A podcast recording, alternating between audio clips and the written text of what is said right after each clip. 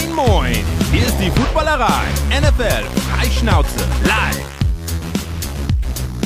19 Uhr, das bedeutet, es ist endlich wieder höchste Eisenbahn für die Footballerei Live-Sendung. Hallo liebe Footballerei, hallo YouTube, hallo Twitch, hallo an alle Podcast-Hörer, die uns später hören. Hallo Patrick. Einen wunderschönen guten Abend, Kutsche. Schön, dass du mal wieder da bist. Dankeschön, ich habe den Weg auch wieder gefunden. Hallo Sebastian. Habe ich sie schon mal gesehen? Irgendwie, irgendwie kommen sie mir bekannt vor. Ich weiß nur gerade nicht, wo ich sie ein. Wir können uns ruhig duzen. Ja, oh, Ja. geht das? Also Ja. Vorhin waren Kutsche. sie noch ein bisschen anders unterwegs. Ich bin Kutsche. Schön, dass du, Hallo, ja, guten Tag, hi. schön, dass du dabei bist. Hallo Remo. Servus in die Runde. Ähm, ich hoffe, also Bild ist wieder eine Katastrophe heute, aber dafür hoffe ich vom Ton qualitativ und inhaltlich natürlich sowieso erste Sahne. Es sieht ein bisschen aus, als hättest du eine Pigmentstörung, aber du bist eh so ein Podcast-Gesicht. Von daher, der Ton klingt super, Remo. Schön, dass du Zeit gefunden hast. Chris ist heute an der Technik. Schön, dass auch du Zeit gefunden hast, Chris. Schön, dass auch ihr wieder Zeit gefunden habt. Ihr wisst ja, wir machen das Ganze nicht nur für uns, sondern vor allem für euch und mit euch. Deswegen beteiligt euch bitte fleißig in den Kommentaren, wie gewohnt. Dann verteilen wir auch wieder Fleißebienchen. Und heute, ihr habt es dem Titel entnommen, äh, führen wir unsere Division Previews fort. Heute geht's in den Süden der Sonne hinterher. Vorher sei aber noch gesagt, äh, letzte Woche sind wir damit ja ähm, rausgekommen, äh, haben es announced und hier an dieser Stelle sei es jetzt nochmal für alle, die vielleicht letzte Woche uns nicht gesehen oder gehört haben, erwähnt. Am 10.9. gibt es endlich wieder Footballereisamkeit, eine NFL Kickoff Party. Wir wollen gemeinsam mit euch den Saisonstart der NFL feiern und zwar in Hamburg im Old McDonald. Da haben wir schon mal gefeiert. Das ist eine super Location. Da gibt es viel Platz, da gibt es leckeres Essen und leckere Getränke, vor allem auch dank unseres Sponsors König Pilsener. Vielen Dank an dieser Stelle, weil wir machen diese Party zusammen. Eintritt kostet 10 Euro. Da denkt ihr, hm, das ist ja ganz schön viel. Aber nein, für diese 10 Euro bekommt ihr zwei schöne Kaltgetränke, wenn ihr wollt, von König Pilsner, also zwei Freibier. Das heißt, diese Summe amortisiert sich an der Stelle. Wir nehmen, ihr kennt das von früheren Veranstaltungen, Eintritt, damit wir so ein bisschen einschätzen können, wie viele Leute von euch kommen. Eingeblendet im Chat und äh, auch in den Shownotes, hoffnungsweise, äh, ist der Link, äh, wie ihr an Tickets kommt. Ähm, einige Gesichter aus der Footballerei werden dabei sein, Sebastian. Wer hat denn schon sein Kommen aus unseren Reihen zugesagt? Zugesagt hat äh, der Mann rechts von mir, äh, der Patrick, äh, Patrick, Entschuldigung, der ist dabei. äh, meine Wenigkeit ist auch dabei. Dann sind Moritz und Kai vom, vom Pentas Podcast dabei. Ähm, der Co-Host von, von Patrick äh, bei, vom Takeoff Podcast, Basti, der ist auch dabei. Coach Schuhan versucht das Ganze Der möglich machen. Bundestrainer. Der Bundestrainer versucht, versucht dabei zu sein. Dann sind von We Believe in G, Marek ist dabei. Der bringt den Valentin Röniger mit. Und ja, Stolle und ein Herr Zellmer haben auch gesagt, dass sie durchaus Interesse haben, an dieser Veranstaltung teilzunehmen. Ich habe gehört, äh, Remo, bei dir entscheidet sich das erst Ende August. Wie kommt's? Es sieht sehr danach aus, als würde das alles so funktionieren. Also als würde ich den langen, langen Weg äh, auf mich nehmen, um dann auch mal wieder nach Norddeutschland zu kommen. Ja, du bist hier immer herzlich willkommen. Auch Nico, Nico Backspin hat sein Zukommen zugesagt, wenn ich richtig informiert bin. Ganz genau, der Stargast Für quasi. den ist das ja ein Heimspiel in, Richtig, in Hamburg. dreimal lang hinfallen, ne? Irgendwie so. In Hamburg-Eimsbüttel. Ja. Unsere, unser geliebtes äh, Mod-Team hier bei YouTube und Twitch, Tessa und Tobi, sind natürlich auch herzlich eingeladen. Ihr wisst das beide. Also vielleicht habt ihr ja auch Zeit und Muße vorbeizukommen und dann können wir alle zusammen den NFL-Kickoff feiern. Wir würden uns freuen, wenn ihr dabei seid. Ähm, ich kann es nämlich kaum erwarten, dass es endlich wieder losgeht. Und an dieser Stelle ein, noch eine Werbung äh, in eigener Sache. Äh, unsere Footballerei-App, die äh, könnt ihr auch, euch auch immer gern runterladen. Gibt's im Google Play Store oder ähm, auch im iPhone Store, App Store, äh, kostenlos, rezeptfrei, wie ihr das aus der Footballerei kennt. Alle Podcasts auf einen Blick. Immer mal wieder auch ein paar News, also wenn ihr Bock drauf habt. Jetzt zum Saisonstart ähm, alles quasi auf einem, auf einem Gerät zu haben von uns, ähm, dann ladet euch gern die Footballerei-App runter. So, ich würde sagen, wir steigen ein in die Division Preview, oder? Das machen wir. 19.06 Uhr. Natürlich mit einem schwungvollen Jam. Jam. Danke an König Pilsner. Ein Jam auf euch, auf schöne äh, folgende Minuten. Es geht, jetzt muss ich mich konzentrieren, mit meinem Tourette TH in die AFC South. Ähm, Gut, also Klingt wirklich, jetzt- wirklich richtig gut. klingt jetzt vielleicht äh, im ersten Reflex nicht als die most sexy Division der NFL, aber ich habe Bock auf sie aus Gründen und äh, wir werden da einige Rookies sehen, weil wir blicken einmal kurz zurück. AFC South letztes Jahr sowas wie eine Wachablösung, wenn man so will. 2020 und 2021 ging der Titel an die Titans, aber dank eines guten Endspurts der Jaguars mit fünf Siegen am Ende in der Regular Season am Stück ähm, der Jaguars und sieben Niederlagen gleichzeitig der Titans zum Ende der Regular Season haben sich tatsächlich die Jaguars den Division-Titel gesichert, das erste Mal seit 2017. Äh, und jetzt ist so ein bisschen die Frage, wird sich das fortführen? Wir werden auf jedes einzelne Team ein bisschen schauen. Die Colts und die Texans hatten mit den Playoffs beziehungsweise mit dem Division-Titel letztes Jahr nichts zu tun, durften aber dementsprechend früh im Draft picken, haben sich ja auch jeweils für einen neuen Quarterback entschieden. Also da ist sehr viel frisches Blut zukünftig in dieser Division. Ähm, es verspricht vielleicht Spektakel und darüber wollen wir, wie wir es, wie ihr es kennt, ähm, jetzt so ein bisschen ausführlicher sprechen. Wir haben immer ja so ein paar, wie haben wir es genannt, Patrick? Warte, ich gucke hier in mein Dokument. Ich habe Storylines genannt. ja, Top-Thema steht hier im Google Doc. Top-Thema, Storylines. Top-Thema, Storylines. Also what to watch for. Aber das war mir dann ein bisschen. Team. Grades verteilen wir, sehe ich hier. Wir machen eine Record Prediction, eine Bowl Prediction und äh, benennen dann jeweils unseren äh, Team MVP. Und dann gibt es den König der Division, genau. Auch in Anlehnung an Köpi, heißen sie, genau. Schön. Machen Genau. wir. Ihr seid wie immer herzlich eingeladen, äh, fleißig mitzudiskutieren. Auch euch wollen wir zu Wort kommen lassen. Bevor wir mit den Titans einsteigen, gucke ich hier noch einmal in die Kommentare, ob hier noch was Schönes ist. Also wenn du nicht drauf anspringst, Jan-Henning Kruse fragt Tagesschau, Tagesthemen oder Nachtmagazin. Was für eine Frage. Kutsche ist doch da. Tagesschau. Tagesschau. Ja, der Start könnte vielleicht ein bisschen eng wer- eng werden, Oh, aber Wetter. bis zum Ende, ja genau, bis zum Wetter ähm, sind wir heute durch. Deswegen habe ich das Wetter heute auch nicht, mit, nicht gemacht, weil ich weiß, dass das für die Tagesschau definitiv noch realistisch ist. Okay, gut. Sonst noch bei Twitch oder YouTube äh, in den letzten Minuten was eingetroffen, was wir noch. Roshi er, hat, es, er hat es sehr ähm, positiv aufgenommen, dass die Prominenz heute immer wieder im Studio ist. Ich glaube, er meint dich. Nee, ich glaube, er meint Patrick. Meinst du? Oder Chris. Patrick war letzte Woche auch schon da. Und die Woche davor. Und die Woche davor. Und die Woche davor. Das hat wenig mit Prominenz zu tun. Danke, ja, das stimmt. Kommt, lasst uns einsteigen. Die. Jaguars machen wir als letztes. Das Beste zum Schluss, sagt man ja. Deswegen fangen wir jetzt mit den Titans an, Sebastian. Das ist deine Mannschaft. Erzähl uns ein bisschen was ähm, über die Titans. Was muss jeder NFL-Fan über die Titans in 2023 Stand jetzt wissen? Du hast es eben gerade schon mal kurz angerissen. Ähm, die Titans haben eigentlich sehr gut, sind sie in die Saison gestartet mit 7 zu 3 und haben sich dann äh, aufgrund von vielen Verletzungen, die, die dann da reinkamen, äh, sind sie eingebrochen. Die hatten äh, mit 23 Spielern auf IA, das ist Ligarekord gewesen letztes Jahr. Wie gesagt, die letzten sieben Spiele alle verloren und damit das erste Mal eine Losing Season seit 2015 gehabt und auch das erste Mal keine Postseason seit 2018. Ähm, die Offense war nicht ganz so stark, also so wie man das eigentlich ähm, immer von, von den Titans gewohnt war. Klar, es wurde gelaufen. Derrick Henry äh, nach wie vor das Workhouse und, und der absolute Focal Point in dieser Offense gewesen. Sie haben aber vor der Saison eben ihren Top-Receiver mit, mit AJ Brown äh, nach Philly getradet. Das war für mich äh, tatsächlich ein Move, der ja, der teuer gewesen ist. Ne? Also teuer in dem Sinne, weil sie eigentlich überhaupt nicht mehr konkurrenzfähig gewesen sind. Sie konnten ihn sicherlich nicht bezahlen. Das wird, glaube ich, der Hauptgrund gewesen, se- gewesen sein, dass sie echt so ein bisschen Cap-Probleme hatten und sich deswegen ähm, von Brown trennen wollten, weil der ja auch einen neuen Vertrag haben wollte, den er dann ja auch sofort nach dem Trade in Philly bekommen hat. Ähm, ja, das große Thema ähm, in der Offseason dieses Jahr ähm, für mich ganz klar die Edition von DeAndre Hopkins. Ne, jetzt gerade ist noch nicht so lange her, drei Wochen oder wann es gewesen ist, ähm, dass der äh, dazugekommen ist.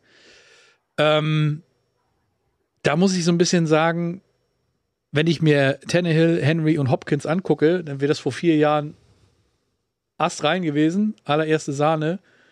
Aber mittlerweile denke ich mir so, ja, die, das sind irgendwie Leute, die über ihren Zenit hinaus sind. Also Hopkins lange auch ohne Vertrag gewesen. Äh, so richtig wollte ihn anscheinend keiner. Vielleicht ähm, hat er auch wirklich darauf gewartet, dass er irgendwo einen Vertrag kriegt, wo er für sich persönlich die meiste Kohle rausholt. Das hat er in Tennessee jetzt geschafft. Ähm, ich weiß nicht so ganz, ob das äh, das Team jetzt wieder großartig aufwerten wird. Also, wie gesagt, mich hat das so ein bisschen an Julio Jones erinnert, den sie vor zwei Jahren oder sowas geholt haben. Letztes Jahr war es Robert Woods, den sie, den sie geholt haben, der jetzt auch schon wieder weg ist. Und ansonsten hast du halt noch äh, den First-Round-Pick vom letzten Jahr, Traylon Burks, ähm, auf Wide Receiver. Und ansonsten sind das viele, ja, wie soll ich sagen, No-Names also es fühlt sich zumindest nicht wie, wie sagt man immer so schön, First Tier oder oberstes Nee. Tier oder Regal an. Ne? Also Ja. wie, so wie es hier steht, Tannehill, Henry und Hopkins. Die Frage bei Henry ist jetzt seit Jahren, wann werden es mal weniger als anderthalbtausend, 1200 oder vielleicht sogar total der Abfall unter 1000 Yards. Hm. Und Tannehill und Hopkins lesen sich, so wie du sagst, für mich jetzt auch nicht mega sexy. Jetzt sind wir in einer Division, wo das unter Umständen doch noch für was reichen kann. Das werden wir im Laufe des Abends sehen. Aber ähm, ich finde es auch alles andere als sexy. Also wir haben ähm, immer gesagt, nee, nicht, wir haben nicht gesagt, sondern Dan Hanses hat es immer gesagt, die Titans. Es könnte sein, dass die Titans, zumindest was die Offensive angeht, dieses Jahr auf jeden Fall mehr als weniger wieder zurück sind. Genau. Ne, und Tannehill halt nur noch ein besserer Game Manager. Letztes Jahr Malik Willis gedraftet. Der ist nun gar nicht zum Zug gekommen. Am Ende hat dann ein Joshua Dobbs noch gespielt. Den kenne ich noch aus, aus Steelers Zeiten. Ähm, da, also da ist viel, viel Probleme gewesen. Jetzt hast du dir Will Levis geholt, Anfang der zweiten Runde. Ähm, ist natürlich, wenn man überlegt, dass der da hinfällt, ist das äh, gar nicht so schlecht gewesen. Ähm, ich weiß jetzt nicht, ob Kaffee mit Mayo jetzt das Nationalgetränk in, in Tennessee wird, aber Ich glaube, die haben ganz gutes. Aber ganz abgelaufene Bananen auf jeden Fall. ja, stimmt, die ja auch noch. Aber habt ihr, ich nämlich tatsächlich nicht, habt ihr mal ein paar Bilder irgendwie aus den Trainingcamps von Will Levis gesehen, wie der sich so macht? Nö. Nee, ne? Will- Ich nämlich auch nicht. Von Will Levis habe ich also gar nichts gehört bisher. Gar nicht. Ist auch, ist auch glaube ich, überhaupt kein Thema aktuell. Also ich habe sogar schon gehört, dass Malik Willis anscheinend äh, aktuell Nummer zwei wäre, wenn die Saison starten sollte. Aktuell. Tut sie. Ja. äh, noch haben sie ja ein bisschen. Aber ähm, ich glaube auch, die Titans haben uns ja im Draft gesagt, was sie von Levels halten. Nämlich nicht, dass er ein First-Round-Quarterback ist, sondern sie hätten ja die Chance gehabt, ihn mit ihrem First-Round-Pick zu nehmen. Haben sie aber nicht. Und dann sind sie mehr oder weniger nicht mehr dran vorbeigekommen in Runde zwei, was wahrscheinlich auch Sinn macht. Aber auf der anderen Seite zeigt es ja doch, dass man jetzt nicht von vornherein völlig überzeugt ist von Will Levis. Man geht mit Ryan Tannehill, der ein bisschen älter ist, Henry, der älter ist, Hopkins, der älter ist, der einzige Lichtblick, auf den man hoffen muss, glaube ich, wenn man explosive Offense haben will, ist Train Burks. Ja, aber der muss jetzt halt auch den, den lieb machen, ne? Also se- seine Rookie-Season war jetzt, fand ich nicht, nicht sonderlich vielversprechend. Ähm, Also es war weder Fleisch noch Fisch, ne? Ich Ja. habe mal nachgeguckt, knapp 450 Yards. Da sagst du normalerweise ja, ist okay, aber das, was du sagst, dann muss jetzt auch das Versprechen darauf kommen, dass das auch mal vierstellig werden kann. Ne? Ja. Fairerweise in fünf Spielen als Starter, zehn Ja. Spiele insgesamt. Ja, zehn insgesamt, fünf als Starter, alles super. Also ist eine gute, eine solide und gute Rookie-Season. Es Hat jetzt aber nicht irgendwie, also weil ich ja wusste oder weiß, wer der Offensive Rookie of the Year geworden ist, da waren Traylon Burks nicht unbedingt in der Diskussion mit dabei, ne? Wie sind wir denn nach, fün- nach einer Viertelstunde schon bei den Jets? Ja, du machst einfach, du legst einfach gute Vorlagen, Remo. Das ist, ist alles gut. Die Jets gewinnen ja nicht mal das Hall of Fame Game. so. ja. Gut, äh, Die ich, Jets übrigens, Ja? kann man an dieser Stelle sagen, Samstag auf RTL Plus zu sehen. Nee, stimmt gar nicht, auf Nitro.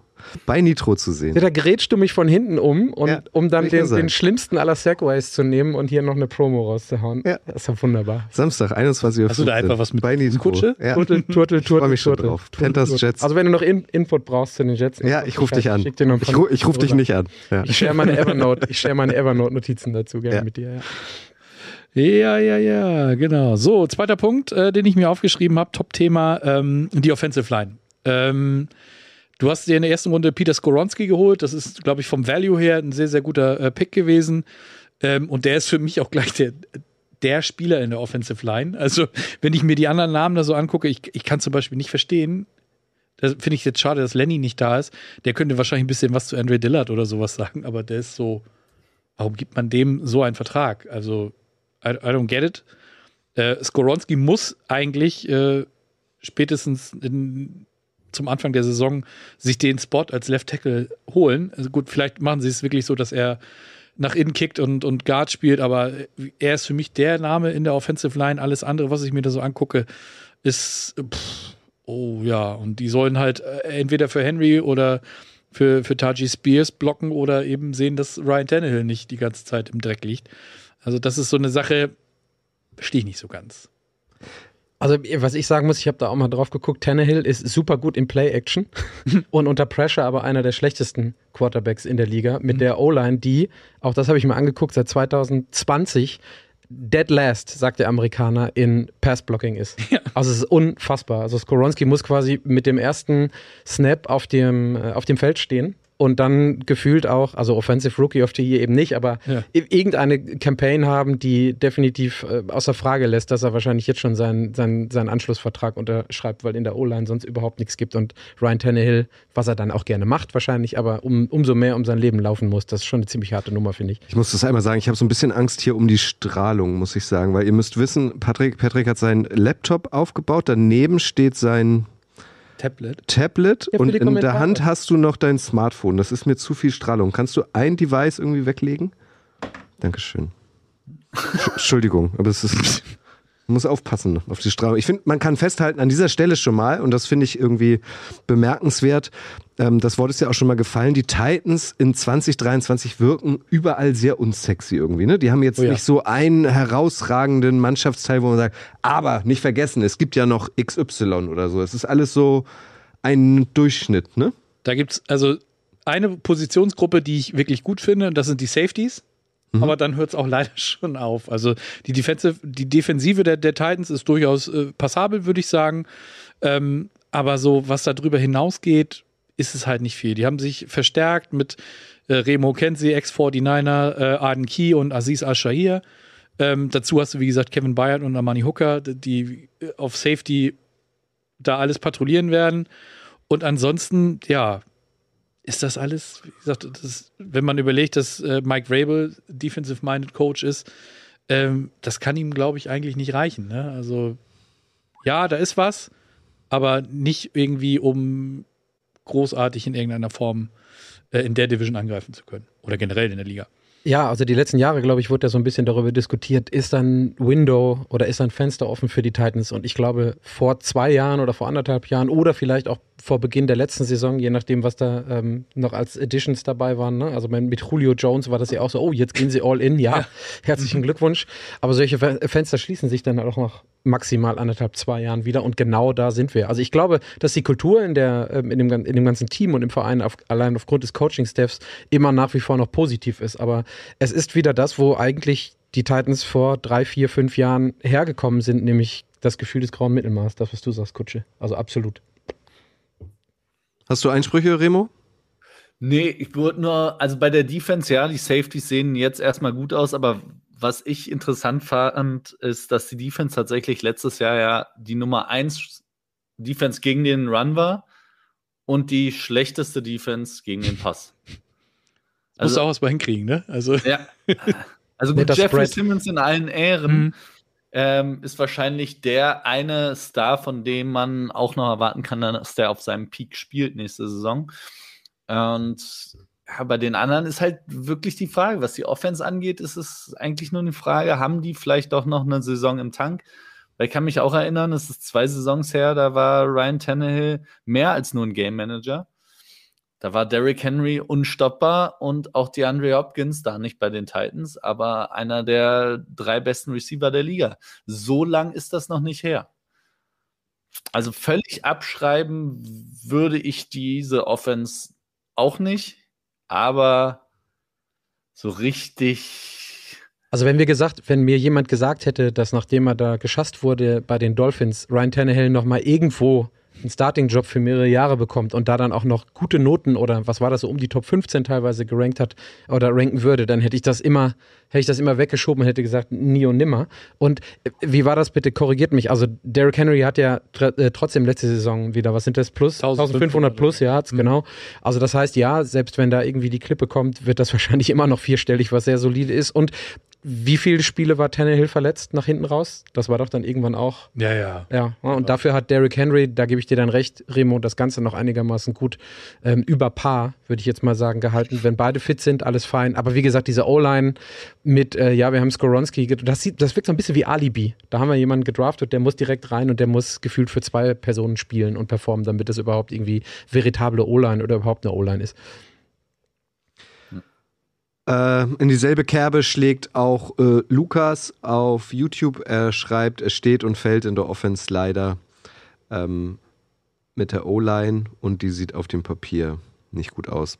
Ähm, äh, nennen uns doch mal deine Grades, Sebastian. Ja, ähm, ich habe äh, die Coaches habe ich mit einer mit einer 3 bewertet. Mike Rabel ist wie gesagt äh, nach wie vor ein sehr sehr guter Head Coach finde ich. Äh, das muss man ihm definitiv geben. Ähm, der Offensive Coordinator ist jetzt äh, getauscht worden. Der war letztes Jahr, glaube ich, was war der äh, Quarterbacks Coach oder Passing Game, irgendwas in der Richtung. Äh, der wurde quasi von, von innen äh, befördert. Muss, finde ich, denn jetzt eben aber auch noch zeigen, dass er das Play Calling äh, insgesamt dann auch hinbekommt. Und die Defense, wie gesagt, ähm, da ist alles äh, Koordinatormäßig beim Alten geblieben. Ähm, wenn sie es denn jetzt auch noch gegen den Pass hinbekommen, dann denke ich, ist, ist eine 3 insgesamt eine, eine faire Note. Ähm, ist immerhin befriedigend. Richtig, ja. genau. Ne? Ähm, der Offense äh, gesamt habe ich eine 3 minus gegeben. Ähm, und zwar ganz einfach wegen diesen ganzen Fragezeichen auf Wide Receiver mit der Offensive Line und so weiter und so fort. Und wie gesagt, ja, es ist total toll, dass ein DeAndre Hopkins jetzt da ist und der eventuell die jungen äh, Spieler so ein bisschen äh, als Mentor äh, führen kann. Das hat ja, glaube ich, hier Sarah von The Zone, die ja Titans-Fan ist. Liebe Grüße an dieser Stelle. Da freut sie sich ja, glaube ich, ganz doll drauf. Wie gesagt, ich bin da noch nicht so richtig überzeugt von. Und ähm, wie gesagt, was dahinter kommt äh, nach Burks ist äh, dann eben auch schon wieder vorbei. Und äh, der Defense habe ich dann äh, aufgrund, wie gesagt, der, der Safety-Duos, Simmons und so weiter, habe ich mich dann für eine 2 Minus bei den Titans entschieden. Ich habe Lust auf Abdriften. Erste Blitzumfrage des Abends, Stichwort befriedigend. Schreibt doch mal in den Chat, in welchem Schulfach habt ihr euch gefreut, wenn ihr die Note befriedigend bekommen habt? Also was war so vielleicht ein Fach, was nicht so euer Steckenpferd war und wo äh, die drei quasi gefühlt eine Eins war? Sag mal, Patrick, was, welches Fach war das, wo du dich... Kam bei mir nicht vor. Nein? Hm, ich habe immer unter zwei gehabt. Also im Schnitt. Ich hey. ich glaube, ich kann mal, ich weiß nicht, ob ich irgendwo mal eine also ich muss irgendwo mal eine 3 gehabt haben, aber keine Ahnung. Wahrscheinlich habe ich mich dann selber gegeißelt. ja. Schrift, Schrift, Schriftbild war immer 4 in der Grundschule, da gab es das noch bei uns. Da ja, die Schrift ja, bewertet. Okay. Das war immer ausreichend, das hat aber auch völlig ausgereicht. Aus, ähm, also wie gesagt, ausreichend, aber ansonsten in der, was war Ich hatte mal eine Halbjahresnote in Physik, äh, das war eine 6. Ui. Das hatte aber mit dem Lehrer zu tun. Also okay. Also den, ich mochte den. Der Lehrer. Nee, nee, nee, ich mochte, ich mochte den Lehrer nicht. Den habe ich auch sogar noch auf der Abi-Feier, die ich mal. Und dann hast du ihn bepöbelt und hast du eine 6 dafür bekommen? Ich hab, ja, ich habe gepöbelt, genau. Okay, gut. Hm? Sebastian, was war so dein Hassfach? Oh, gab so einige. also Hassfach kann Ja, aber wo du eine 3 bekommen hast und du hast dich gefreut und das fühlte sich an wie eine 1. Musik. Musik. okay, Musik gut. war eine absolute Katastrophe, einfach weil ich so hart unmusikalisch gewesen bin. Okay. Äh, ich weiß noch, wir hatten immer montags äh, nach der also montags nachmittags, sechste, siebte Stunde hatten wir Musik. Ja. Und dann ist man, weiß ich nicht, immer mit irgendwelchen bescheuerten Ausreden zu spät gekommen. Entschuldigung, ich wurde von der Polizei angehalten und kontrolliert auf dem Weg. Polizei war direkt neben meiner Schule, weißt du. Ne? Ja, okay. Also, ja, und äh, wie gesagt, wenn es da, Kunst war noch schlimmer, aber da hat es nie für eine 3 gereicht. was, was war es bei dir, Remo? Ah, ich kann da eine ähnliche Kerbe schlagen. Musik und Kunst waren schon drei immer ein, äh, ein gutes Gefühl. und dann kam es, sonst kam es viel auf, auf Lehrer und auch auf Themen an. Ich hatte äh, große Fluktuationen in Noten, auch in, in so klassischen Fächern wie Mathe war ein Jahr fünf, nächstes Halbjahr zwei. Also da war Themen, ähm, ja. ja. bei mir Aber Kunst und Musik hat sich durchgezogen. Bei mir waren es tatsächlich auch diese naturwissenschaftlichen Fächer. Bio ging noch, aber Physik und Chemie habe ich nie verstanden. Ja. Also ja, irgendwann in Chemie hatte ich auch eine 6. Ne? Kann ich nicht. Kann ich habe einmal in meinem Leben, äh, da haben wir Klausur geschrieben in Chemie, äh, der Lehrer hat es ausgeteilt und ich habe direkt abgegeben. Das habe ich einmal gemacht. Ich habe mich auch nicht vorbereitet, weil ich es nicht verstanden habe. Ich weiß nicht mehr, worum es ging, aber Das, ist aber Das war super, hatte ich eine. Freistunde das quasi. Ist, ich wollte gerade sagen, das ist aber fast genauso wie den Lehrer öffentlich Ja, bepöbeln. ich konnte, ich hab's nicht, wusste nicht, worum es geht. Direkt wieder abgegeben. Ja. So, ähm, hier lese ich ähm, Beast Mode, liebe Grüße, Mathe mit f- 15 E's. Also das war wahrscheinlich äh, besonders schwer. Ähm, MHE 2001 Deutsch, dann haben wir den Samariter 376 Geschichte, Florian Holzheier Sexualkunde. hoffentlich, konnte, hoffentlich konntest du das nachholen. Hatte ich Schule, nicht als, hatte ich nicht als Fach. Ja. Genau, Mathe und Chemie, KevKev 999. Geschichte, Kunst, Basti schreibt, Basti B. Streber, das geht bestimmt an dich. Ja, Patrick. Ja, Ähm, glaube ich auch. sehr viel Sexualunterricht, schreibt Jan-Henning Kruse auch. Hä? Der Ah. kommt, das ist ein norddeutscher Jung. Das muss, er mir, das muss er mir mal erklären, an welcher Schule das gewesen ist. Ja, gab's bei mir nicht. Also war natürlich mal Teil irgendwie im Bio. Aber egal. Ja. Entschuldigung, wir sind abgedriftet, hat mich äh, interessiert, hat auch, weil wir bei Twitch hat befriedigt auch äh, waren. teilgenommen an dieser Ja. Umfrage. Äh, Ja. Roshi äh, Physik, dann äh, lese ich hier bei Sonny jetzt noch einmal Mathe, ähm, Merowinger äh, Englisch, Kati Walz, äh, liebe Grüße Russisch, Noe Vatica äh, Französisch. Ähm, ja, ist alles, auch alles dabei. Schön. Mit Russisch hätte sie mich wahrscheinlich auch gekriegt, ja. Das hätte sein können. Tut mir leid für diesen, für diesen kleinen Sidekick, hat mich interessiert. Also, Nee, Grades, ähm, ähm, du hast äh, hauptsächlich, also wir einigen uns bei einer 3, befriedigend, befriedigend. Remo, Patrick, habt ihr Einwände? Würdet ihr tendenziell Gen 2 gehen oder eher Gen 4? Ja, ist komisch gefühlt, weil insgesamt, wenn ich auf die Titans gucke, traue ich denen nicht viel zu. Also wahrscheinlich von der Note eher schlechter als das, was draufsteht. Wenn ich mir die einzelnen Teile angucke und das Coaching, würde ich in jedem Teil fast sagen, eher besser.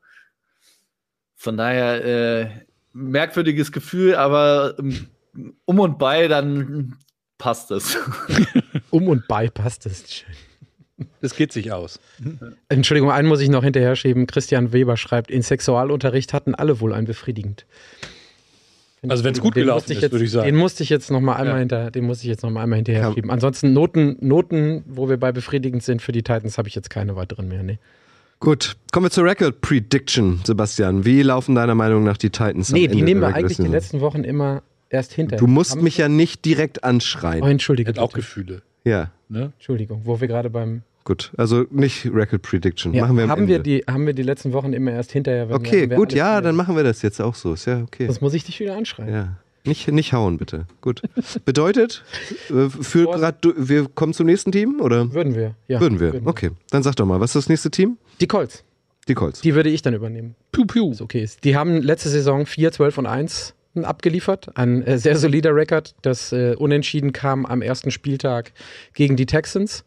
Ähm, wird unter Umständen die Colts auch bis zum Ende der Saison verfolgt haben, weil es eine noch bessere Draftplatzierung wahrscheinlich verhindert hat. Vor allen Dingen ähm, direkt gegen die gegen die Texans. Ähm, war ein durchaus solider Start, 3, 2 und 1 und danach dann 1 und 11. Eins. Das war eine ziemliche, ziemliche ähm, äh, harte Angelegenheit unter tollen Quarterbacks. Das ist das, was ich noch mit rausgeschrieben habe: Matt Ryan und Sam Ellinger oder Ellinger zum, zum Ende der Saison. Also da wusste man schon oder weiß man schon, ähm, was da die Stunde geschlagen hatte. Vor allen Dingen Matt Ryan, der zum Ende der Saison dann doch eher ein bisschen washed up aussah, so wie das alle unter Umständen befürchtet hatten, als er da hingegangen ist. Entsprechend durften die Colts dann relativ hoch ähm, draften. Da sind wir jetzt bei den Storylines und natürlich ist die Storyline bei den Colts Anthony Richardson. Und ähm, ich habe da hingeschrieben Fuß und Hand, also in Anspielung auf Hand und Fuß, weil gut zu Fuß ist der Junge. Also der hat ähm, relativ viele Big Plays als Rusher in seinen, was sind das, 110 Starts? Der hat relativ viele Starts im, im College gehabt, glaube ich. 110? Nee, nee, nee, nee, nee, lass mich Das gucken. kommt nicht so ganz nee, nee, nee, das kommt nicht richtig hin. Das kommt nicht hin. Aber ich muss, lass mich kurz nachgucken. Ähm, 115 Careers, Car äh, Career Carries. Das ist es. Ja, entschuldige bitte, nicht Starts. 115 Career Fast Carries in. College wäre super gewesen. Dann hätte ihn wahrscheinlich jeder. Der hätte ein paar, paar Klassen wiederholen Ja, müssen. Ne? Exakt, genau, wo wir gerade bei den Noten waren. Also sorry dafür. Ja, er hatte dann kein befriedigend oft, auf jeden Fall. Ja. Genau, aber in diesen 115 Career Carries dann äh, locker knapp 1200 Yards. Also der Junge weiß, wie man den Ball sich unter den Arm klemmt und ähm, in äh, Richtung für Yards läuft. Dabei ähm, ist so eine kleine Kategorie 30 Explosive Runs. Und wenn man so auf die Calls der letzten fünf Jahre guckt, dann haben die Calls es beim Running Game mit den Quarterbacks auf insgesamt 20 Explosive Runs in fünf Jahren gebracht. Also da sieht man, was das für eine Umstellung ist oder was das für eine, ich sage jetzt mal, zumindest Running Game Injection sein könnte für die, für die Offense. Deswegen ist da, ist das auf jeden Fall das Upside, was Richard mit, äh, Richardson mitbringt, die Saison. Aber deswegen habe ich es hingeschrieben und Hand, weil er nämlich, was die Accuracy angeht, einer der schlechtesten jemals gedrafteten Quarterbacks ist. Also da liegt er ganz, ganz, ganz weit hinten. Ähm, 45 Prozent seiner Throws sind accurate gewesen im College. Das ist jetzt nicht ganz so viel. Ne? Also knapp unter der Hälfte, fast gut. Und ähm, dann gab es äh, zwei Zeilen darunter, als ich es recherchiert habe, eine Uncatchable Rate, die angezeigt wurde. Und die lag bei fast 30 Prozent. und ähm, also Uncatchable ist wirklich so richtig weit draußen. Ne? Also ähm, es gab mal einen Blake Bortles, da hat man das hinterher. Oh, freut mich, dass das du ihn so, nennst. Das ist so ein paar, da gab es teilweise auch so ein paar Throws, die man auch am, am TV-Screen als uncatchable hat identifizieren können. Also von daher, das sind die Fragen, die sich stellen. Und deswegen direkt zu meinem zweiten Punkt haben Sie. Können wir einmal einen Break machen? Weil ja, natürlich. Äh, Anthony Richardson ja. ist für mich auf jeden Fall eine Figur, auf, auf die ich mich doll freue. Ja. Auf den, den habe ich richtig Bock zu sehen. Geht's dir auch so, Remo? Ja, war mein absoluter Draft-Crush, äh, auch nicht verwunderlich mit athletischen Quarterbacks habe ich es ein bisschen. Aber also was der alleine an Athletik mitbringt und wie er aussieht, erinnert einen sofort an Cam Newton.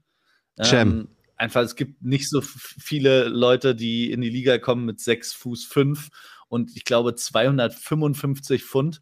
Cam Newton kam mit 248, also er ist noch mal, noch mal ein paar Kilo mehr drauf und nicht die schlechten Kilos. Also er sieht aus wie ein Defensive End, hat eine Statur wie ein Defensive End und ähm, ich bin gespannt, man muss fairerweise sagen, in Florida, die, die Playmaker waren jetzt auch nicht die allergrößten. Aber klar, daran muss er arbeiten. Daran wird gearbeitet, sicherlich. Fairerweise glaube ich aber, dass bei den Colts man ihm auch ein bisschen Zeit geben kann. Ob das Team drumherum gut genug ist, um, um ihm sofort was an die Hand zu geben, ist allerdings ein bisschen zu bezweifeln. Stefan Kuhl schreibt, Sebastian, ähm, ich finde bei Richardson sein Charakter mega, neben all seinen Tools, äh, wirkt wie ein echter Leader, ist aber ja noch Preseason. Also ich, äh, ich habe noch was anderes. Darf ich das? Ich muss du darfst kurz, alles kurz hier ab, sagen. Abdriften, wo wir gerade eben von den dynamischen äh, Quarterbacks der Colts gesprochen haben. Kutsche, hast du eigentlich gehört, dass Philip Rivers zum zehnten Mal Vater hab ich, wird? Habe ich mitbekommen. Da haben wir, das haben wir gar nicht thematisiert. Ich, das, ich weiß, dir gefällt sowas. Also ich, das muss zehn Kinder jetzt. Und ja. da sagen wir, wir haben keine News. Am ja, ist, mein ja, Gott. gut, ist auch schon ein bisschen her. ich sag's an dieser Stelle immer wieder. Das liegt daran, dass sie nicht verhüten, das Ehepaar Rivers. Selbst Bushido und seine Frau wollen jetzt verhüten. Habe ich auch gelesen. Ja. Aber wichtige, also wichtige Info dabei, nicht so eine Sache, äh, zehn Kindern von vier Frauen, sondern nein, zehn mit derselben Frau. Ja, alle das mit Tiffany. Höchst, höchst. Und, also der Stand ist jetzt schon ein bisschen älter, den ich habe, aber er war bei allen Geburten dabei. Das muss man ja als äh, geschäftiger oder umtriebiger Quarterback, der auch viel auf Reisen ist, auch erstmal hinbekommen. Mal sehen. Und jetzt ist er, hat er erst recht Zeit. Ja.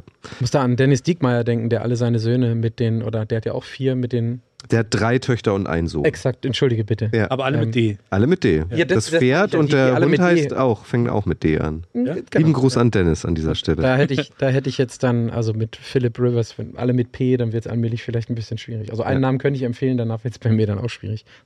Gut. Aber ich gehe ein Stück so, in die Richtung. Ähm, zweite Storyline, was der Colts. Genau, was, was Remo gerade sagte, ob, die, ähm, ob das Team um ihn herum, und das erweitere ich jetzt mal vor allen Dingen um den äh, Coach, ähm, Entschuldigung, Mr. Steichen, der gekommen ist aus den ähm, aus Philadelphia und das ist für mich quasi so derjenige, der wenn dann alles regeln muss. Also der ist ja Head Coach, aber es gibt, es gibt natürlich auch noch einen Offensive Coordinator, aber das ist so derjenige, der in den letzten zweieinhalb Jahren oder in den letzten zwei Jahren dafür gesorgt hat, dass Jalen Hurts auch ein überdurchschnittlich bis sehr, sehr guter Quarterback geworden ist.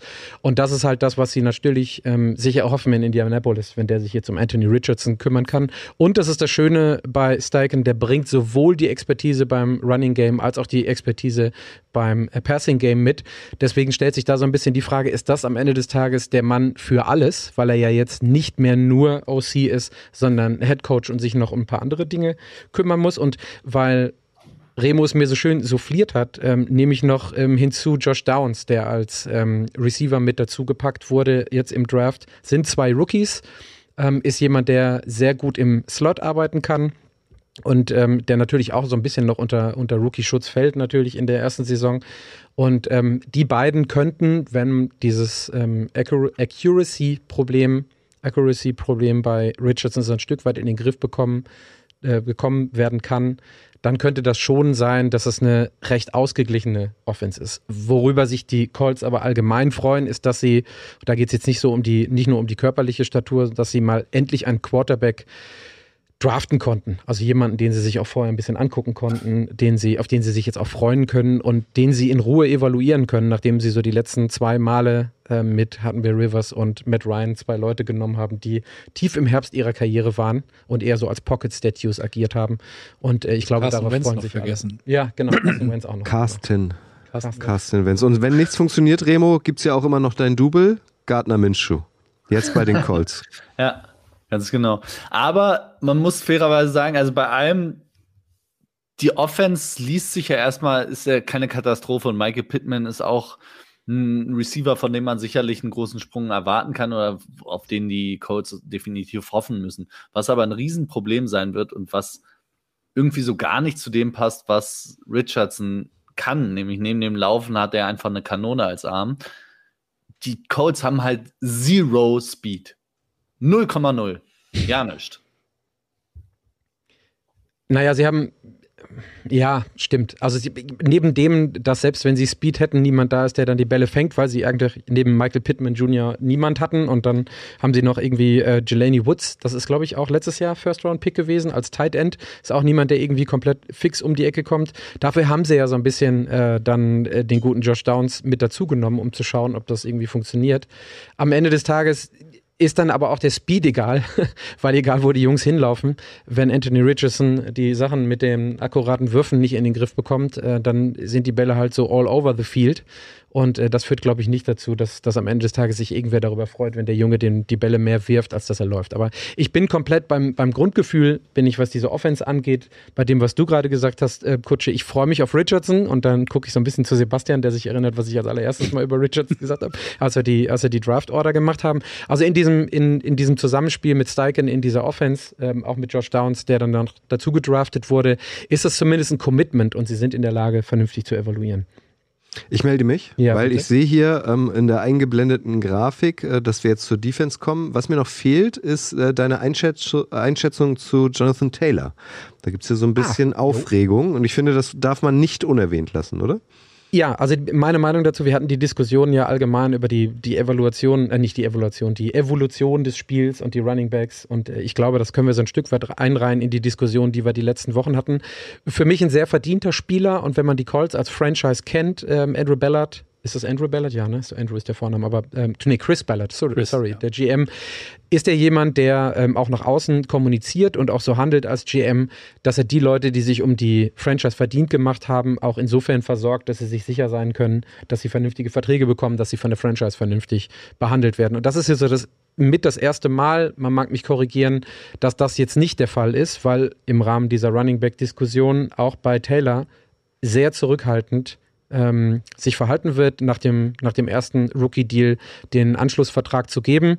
Und ich glaube, dass am Ende des Tages das sich in Wohlgefallen auflösen wird, ähm, weil auch äh, Jonathan Taylor akzeptieren wird, dass er den Vertrag, den er sich vielleicht vorgestellt hat oder den er, keine Ahnung, was ist es, nonverbal oder so kulturell sich von den, von den Colts aus dem Front Office erhofft hat, nicht bekommen wird. Ich finde es halt ganz schön fahrlässig, weil man hat nicht so wirklich einen, einen, schlagkräftigen Ersatz für Jonathan Taylor. Also da, das ist, also das geht ja auch, wenn ich es richtig verstanden habe, weniger vom Ballard aus als vielmehr vom Owner ähm, Ursay. Ja. Ähm, das ist ganz schön, das ist ein ganz schöner Drahtseilakt, den die da gerade vollführen. So, so ein, so ein Kräftemessen, was irgendwie unnötig ist, oder? Ja, also ich finde es auch unnötig. Du hast jetzt Dion Jackson noch als Running Back, der letzte Saison auch eingesprungen ist, als Jonathan Taylor verletzt war. Das kommt nämlich auch noch dazu, dass Jonathan Taylor eben keine maximal gute à Henry-Saison abgeliefert hat letzte Saison, sondern durchaus auch verletzt war. Das heißt, er kommt jetzt nicht aus einem, also geht nicht in eine Vertragsverhandlung aus einem Jahr, wo man sagt, hey, äh, absolute Bellcow, ähm, die können wir noch zwei, drei Jahre äh, squeezen mit einem vernünftigen Vertrag. Also so scheint es zumindest gerade nicht. Und Dion Jackson hat ähm, in den 13 Spielen zumindest bewiesen, dass er das Schiff so ein Stück weit, was Running Back angeht, ähm, über der Wasserlinie halten kann und ein Stück weit auch catchen kann, ein bisschen mehr, als das Jonathan Taylor zumindest in der Saison 2022 gezeigt hat. Und ich glaube, man setzt dann halt am Ende des Tages auch viel darauf, dass Richardson selber sich das Ding unter den Arm klemmt und mit einer O-Line, die ähm, sehr gut ist, also die zusammenbleibt, die sehr ähm, profund ist und sehr solide ist, ähm, dann einfach übers mehr übers Running Game kommt oder noch mehr übers Running Game kommen kann, so wie es die letzten Jahre einfach leider nicht der Fall war. Defense. Dazu, ganz kurz dazu noch, weil man muss fairerweise sagen, die O-Line auch von den Namen ja eigentlich, äh, ja, sollte sie eine der besseren der Liga sein, ist im letzten Jahr ein bisschen hinter den Erwartungen zurückgeblieben. Ähm, aber trotzdem ist das Run-Game natürlich mit den Guards, die du hast, äh, sollte das machbar sein. Aber Jonathan Taylor ist natürlich nicht nur insgesamt für die Offense und für die Franchise wichtig, sondern vor allem, glaube ich, auch für die Entwicklung von Anthony Richards. Auch wenn man davon ausgeht, dass Richardson selbst maximal viel läuft, hilft es dann einen Running Back im Backfield zu haben, den die Verteidigung auch irgendwie respektieren muss. Weil wenn du dann, ähm, ja, auch einen Jackson da stehen hast, glaube ich, dass sich die meisten Verteidigungen dann doch auf Richardson konzentrieren werden. Ja, plus die Lockerroom-Sache mit einem äh, Jonathan Taylor, ne, der die Franchise kennt, der einem Richardson vielleicht auch nochmal zwei, drei Worte sagen kann zu einer Offense, die mehr äh, gerannt, gerannt werden will, als äh, dass sie geworfen werden muss. Das stimmt schon auf jeden Fall. Ja. Was die Defense angeht, DeForest Buckner, also ähm, als Kern einer relativ soliden Front 4 und danach wird es relativ dünn. Also sie haben Stefan Gilmore weggeben, weggegeben oder weggehen lassen und Rodney McLeod auf Safety. Die sind schon 32, 33, von daher ist das alles fein. Dummerweise hat man, zumindest aus meiner Perspektive, nicht daran gedacht, vernünftigen Ersatz dafür zu holen. Das heißt, man steht wie, das, was ich geguckt habe, relativ blank da, was Safety angeht ähm, und auf Cornerback vor allen Dingen. Ja, es wurden drei Rookies geholt und ja, die Colts haben eine History, dass sie auf Cornerback relativ schnell oder dass sie Cornerbacks scheinbar relativ gut evaluieren können, also da Leute haben, die sich auch relativ schnell in die Schemes einpassen ähm, und dann am Ende des Tages performen. Aber bis auf die Front 4, also auch Edge und Cornerback, ist da jetzt nicht so viel. Deswegen mache ich mir die defensiv relativ große große Sorgen. Also auf Edge hast du Quitty Pay, der ist aber, wenn man sich den anguckt, in den, im letzten Jahr vor allen Dingen auch solider Durchschnitt gewesen ähm, und hat da eigentlich nicht großartig abgeliefert. Deswegen habe ich meine Probleme vor allen Dingen in der kommenden oder in der mittleren oder in der Secondary bei der, bei der Defense und stelle mir da die Frage, ob das am Ende des Tages wirklich ausreicht. Mhm. Mhm. Das kommt zu welchem Ergebnis in Bezug auf Grades? Ähm, Coaching 3 Plus für mich. Also einfach, das ist so der, der ähm, was ist das, wie nennt man das, die, die Vorschusslorbeeren, die ich Steigen mitgebe, der da mhm. kommt als Headcoach. Ich glaube, der. Der aber auch noch nie als Headcoach gearbeitet ja, hat. Ja, ne? genau, das, was ich sage. Aber der, der zumindest well regarded ist mit dem, was er. Und das muss man aber auch nochmal dazu sagen, ne? der hat natürlich eine super Offense und eine super Offense Line, äh, Offensive Line auch gehabt bei den Eagles in den letzten zwei Jahren. Von daher war das mit dem Quarterback Development und mit den Stats, die da hinten rausgekommen sind, sicherlich auch deutlich besser, als das bei 20 anderen Teams in der NFL gewesen wäre. Aber für mich kriegt er so diesen, diesen wohlwollenden, diese wohlwollenden Vorschusslorbeeren das ist, deswegen ist eine 3 plus.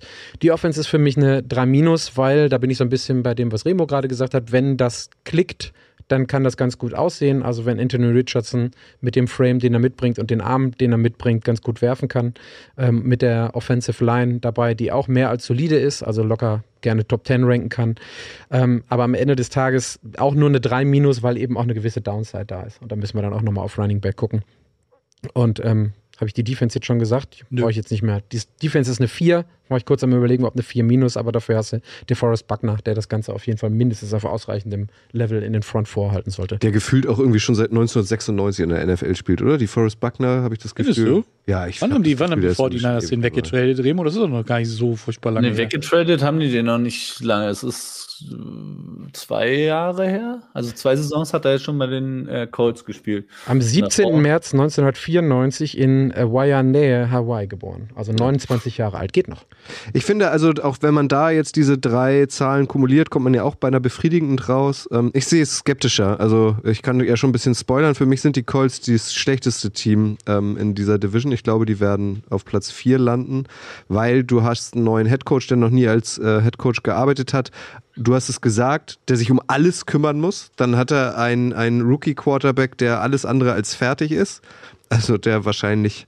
Ich freue mich total auf den, ähm, den zu sehen und ich drücke ihm auch die Daumen und hoffe als, als NFL-Fan, dass der auch sofort explodiert. Aber da bin ich skeptisch. Die Defense finde ich auch schwach. Also ich weiß nicht, Remo, Sebastian, ähm, seht ihr das wie, wie Patrick oder seid ihr auch eher skeptisch oder sogar vielleicht optimistischer, was die Colts angeht? Optimistisch? Nein. Also ich bin, bin eher, in, eher bei dir äh, unterwegs. Ich glaube, die, die Colts haben definitiv noch mehr zu tun, um äh, wieder kompetitiv in dieser Division zu werden. Ähm, die sollen jetzt erstmal sehen, dass sie wirklich auf Quarterback ein bisschen Ruhe und Konstanz reinbekommen. Und auf Running Back, also das ist ja auch eine Baustelle. Also ja. Tim, Tim Breuker, das würde ich schön, also Tim Breuker sagt, die haben ja auch noch Kenyon Drake verpflichtet. Da sitze ich jetzt aber auch hier und zuck mit den Schultern. Also ja. guck dir die Zahlen an von Kenyon, Kenyon Drake. Drake. Danke vielmals, ne? Ja. So, ja. Remo? Ja, nee, also ich weiß nicht unbedingt das schlechteste Team, also kommen wir vielleicht gleich nochmal zu, weil bei, den, äh, bei dem Team, was ich gleich vorstellen darf, gibt es auch die ein oder andere Baustelle, glaube ich. Ähm, aber klar, ich glaube auch nicht, dass die um die Playoff-Teilnahme mitspielen werden. Selbst wenn Anthony Richardson alles mitbringt, was man sich erhofft von ihm, sehe ich das Team insgesamt auch nicht als, äh, als Contender oder auch ja, aber, aber Spoiler Alert, in der, in der Division wird es wahrscheinlich eher, äh, eher nur einen als drei mögliche Playoff-Contender geben. Oh ja. auch so äh, Bold Prediction und unseren MVP machen wir auch alles. Das machen wir, das machen wir dann hinterher. Also haben wir zumindest die letzten Wochen so Okay, ne, dann lass uns das doch so. Um, um auch bei dir den Spannungsbogen ja, zu halten. Das ist doch super. bin äh, total gespannt. Die Houston Texans, Remo. Ja, Erzähl uns so. was über die. Also letzte Saison die Texans. Eine Story, wie man sie sich am Schluss nicht besser hätte ausmalen können und vor allem, wie sie für mich hätte natürlich nicht besser starten können mit dem Unentschieden. und ähm, dann bist du, also du fängst mit dem Unentschieden an, was schon mal ein bisschen lustig ist, und dann startest du in die Saison und relativ schnell wird klar, wo, was auch alle vorher wussten, viel ist da nicht zu holen. Also als auf den Nummer 1 Pick. Klar, wir wissen auch, für Trainer und für Spieler ist das immer was anderes. Vor allem ein Trainer wie Lovie Smith, wo man schon vor der Saison eigentlich auch wusste, der wurde für ein Jahr geholt und ähm, das wird keine gute Saison, also kriegt kein Hahn danach, den können wir wieder rausschmeißen. Dann verspielen die am letzten Spieltag. Ich bin mir auch ziemlich sicher, dass Lovie Smith schon wusste, dass sein letztes Spiel als Texan wird und dachte sich auch, das ist ein schönes Fuck you nochmal an die Organisation. Vielen Dank für diese wundervolle Saison 2022. Hier bitteschön der Nummer 2 Pick. Und klar, am Schluss Nummer 1, Nummer 2, aber es ist so unfassbar viel wert, egal was du machen willst. Es gab so viele Berichte vor der Saison auch, dass Bryce Young der Quarterback ist, den die Texans ins Auge gefasst haben. Was am Schluss da dran ist und wen sie wirklich eigentlich haben wollten, werden wir nie erfahren. Sie werden immer sagen, es war von vornherein CJ Stroud, aber ich glaube nicht dran. Ich glaube auch, die hatten letztes Jahr an sich den schwächsten Kader der NFL. So richtig viel. Sie haben zwar einiges investiert, aber von 0 auf 100 ist halt auch schwer. Und dann ähm, können wir auch in die Storylines reingehen, weil das ist es eigentlich. Sie haben jetzt Jahre hintereinander immer die Coaches gewechselt, Karussell, und zwar vor der Saison eigentlich schon immer klar, dass der Coach nicht lange bleiben kann bei den Texans. Mit dem Miko Ryans muss das geändert werden und Demico Ryans hatte andere Angebote. Er hat sich für die Texans entschieden. Er hat auch einige Leute von den 49ers leider mitgenommen, aber das äh, kennen wir aus den letzten Jahren schon von den, bei den 49ers. Ich glaube auch, dass Demico Ryans eine geile Lösung ist für die Texans. Ich habe nur Angst, dass sich die Organisation nach dem ganzen Wirrwarr immer noch nicht richtig committen kann und Demico Ryans eine zu kurze Leine kriegt. Ich hoffe es nicht. Ich kann es mir eigentlich auch nicht vorstellen. Aber Demico Ryans hat bewiesen, dass er ein exzellenter Gameplaner ist in der Defense. Er hat bewiesen, dass er ein absoluter Players Coach ist. Er muss jetzt beweisen, dass er mit den anderen Aufgaben, die es als Head Coach noch gibt, damit auch klarkommt und ähm, ja, dass er auch mit Bobby Slovic, den er mitgenommen hat von den 49ers, der zum ersten Mal eine Rolle als Offensive Coordinator einnehmen wird, die richtige Wahl getroffen hat, weil auch das, die Miko Ryans ist kein Offensive Coach. Das heißt, die Entwicklung seines Rookie Quarterbacks und in gewisser Weise natürlich auch der Erfolg der gesamten Offense legt er in die Hände von einem eben, ebenfalls Rookie Coach in dieser Position was äh, nicht ganz einfach ist, was man aber abwarten muss. Dann die, das zweite Riesenthema auch schon mal angeschnitten. War CJ Stroud wirklich der Wunschkandidat? Auch dass sie sofort abgetradet haben, nochmal, um dann an drei Will Anderson zu picken. Ich glaube, das war der Wunschspieler von Demico Ryans. Es war aber auch klar, dass die Texans nicht wieder mit Mills in die Saison gehen können. Also musste ein Quarterback irgendwo her. Und ich vermute, Front Office hat gesagt, CJ Stroud it is. Und Demico Ryans hat so viel Werbung gemacht für Will Anderson, dass sie den dann an drei gepickt haben auch noch. Also viel investiert für die ersten zwei Picks. Ich glaube auch Will Anderson ist der sicherere Spieler von den beiden, aber gut. Aber äh, einmal ganz kurz, ja. Remo, ähm, ne, im American Football kannst du ja nicht zuerst den Defense-Spieler an zwei nehmen und dann erst den Quarterback. Und dadurch, dass sie ja. in Folge zwei Platten haben, sie natürlich erst den Quarterback genommen, oder? Naja, aber die Picks hatten sie ja nicht von Anfang an. Den haben sie sich ja besorgt, den dritten Pick. Meine Vermutung ist, dass Demico Ryans äh, von vornherein gesagt hat, wenn wir an zwei picken, wenn Bryce Young weg ist, dann Will Anderson, Defense. Wir wollen ein Monster haben. Und äh, dass das Front Office gesagt hat, nein, wir brauchen einen Quarterback und dass sich dadurch dann als Kompromiss gefunden wurde, ja gut, dann trainen wir nochmal vor an drei, dann kriegst du Will Anderson auch noch. Ähm, und ob das die richtige Strategie unbedingt ist, weiß ich nicht. Ich war von vornherein auch kein großer Fan von CJ Stroud, was überhaupt nichts heißt, weil ich äh, regelmäßig absolut falsch liege bei der Evaluation von den Quarterbacks, die aus dem College kommen. Oh, Chris, bitte ah. klippen, bitte klippen. Tessa macht das sonst. Das ja, gut, kann Tessa auch gerne machen. Ja. Genau. Lieben Gruß an dieser Stelle übrigens ähm, äh, an dich von Russell Wilson, soll ich dir noch ausrichten. Zu dem hatte ich gar keine Meinung vor dem Draft. Den fand ich nach dem Draft nur kacke.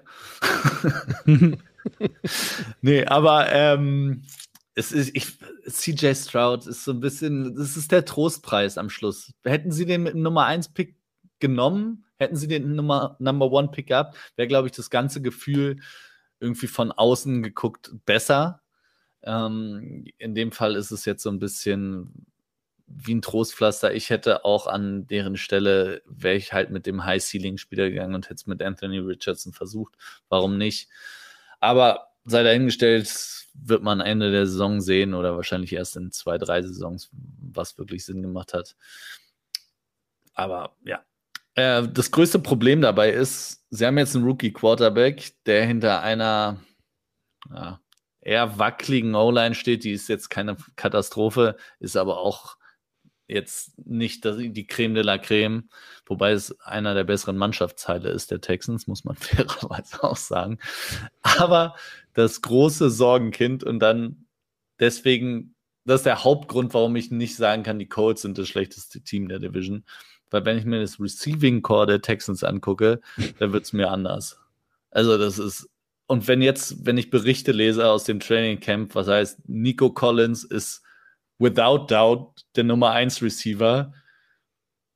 Ja, da kommt es mir ein bisschen hoch. Also es, die haben einfach keinen Receiver im Kader, der letztes Jahr mehr als 600 Yards hatte.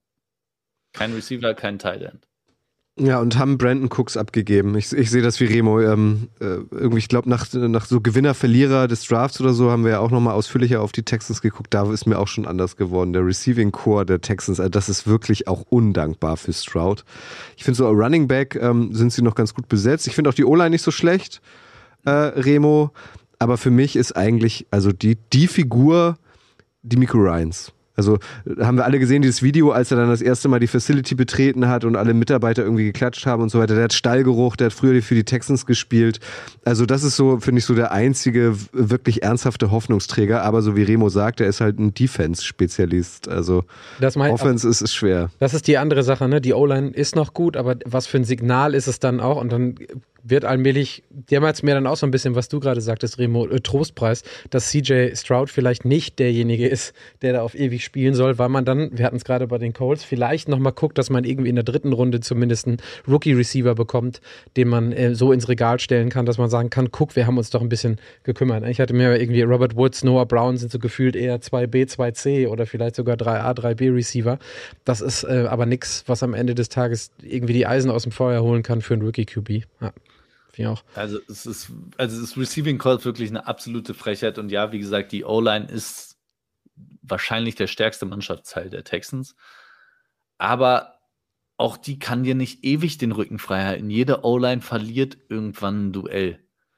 Und wenn du einen Rookie-Quarterback hast, der sowieso vielleicht dann doch ein Millisekündchen länger braucht für seine Reads, und dann hast du daneben Receiver, die einfach nicht frei werden, weil keiner von denen Nummer eins, eigentlich auch keiner ist ein richtiger Nummer zwei Receiver, sondern du hast einfach eine Ansammlung von potenziell okayen Number three Receivern, dann ist das ist das kein Rezept für erfolgreiche Rookie-Saison eines Quarterbacks. Riecht nicht gut, ne? Riecht nicht gut. Nee, es riecht wirklich alles andere als gut. Und ähm, um noch ganz kurz vielleicht was, was zur Defense zu sagen, ähm, Miko Ryans wird aus den Jungs das Beste rausholen. Ich mache mir um die Defense ehrlicherweise keine Riesensorgen. Zudem hat er noch Jimmy Ward auch von den, von den äh, 49ers mitgenommen. Das ist ein guter Safety. Und Will Anderson, damit hat er jetzt seinen Pass-Rusher, den er, glaube ich, unbedingt haben wollte. Und Will Anderson potenziell vielleicht der beste Spieler des Drafts, gegebenenfalls. Und um die Defense muss man sich, glaube ich, keine Sorgen machen. Die wird nicht ganz hinten sein in der Liga. Du hast aber auch nicht das Personal, um jetzt eine Top 5 Defense zu stellen, die dir dann die Spieler doch noch aus dem Feuer holt. Dazu sind sie nun wieder auch zu schlecht. Von daher, die Texans meiner Meinung nach in der ersten Saison von Miko Ryans immer noch auf verlorenem Posten. Und dann muss man gucken, was man nächstes Jahr macht. Eine Frage, die ich mir noch aufgeschrieben hatte, und Stefan Kuhls nimmt sie mir glücklicherweise im, im YouTube-Chat aus dem, aus dem Mund, ähm, was ist denn mit Running Back? Also kann Singletary Stroud, Stroud ein Stück weit unterstützen und entlasten? Also mit der O-Line, die einigermaßen gut ist, auch was das äh, Run-Blocking angeht, ist er immer ein Komplementär, was am Ende des Tages helfen kann. Also nicht als alles Lösung, aber zumindest in, in eine positive Richtung. Ja, klar kann, kann das helfen, aber am Schluss wirst du ja als Rookie Quarterback auch an deinen Stats bemessen. Du wirst sicherlich nicht an dem Rekord bemessen, weil der wird bei den Texans nicht gut sein. Ich glaube, ich hoffe, da sind wir uns alle einig.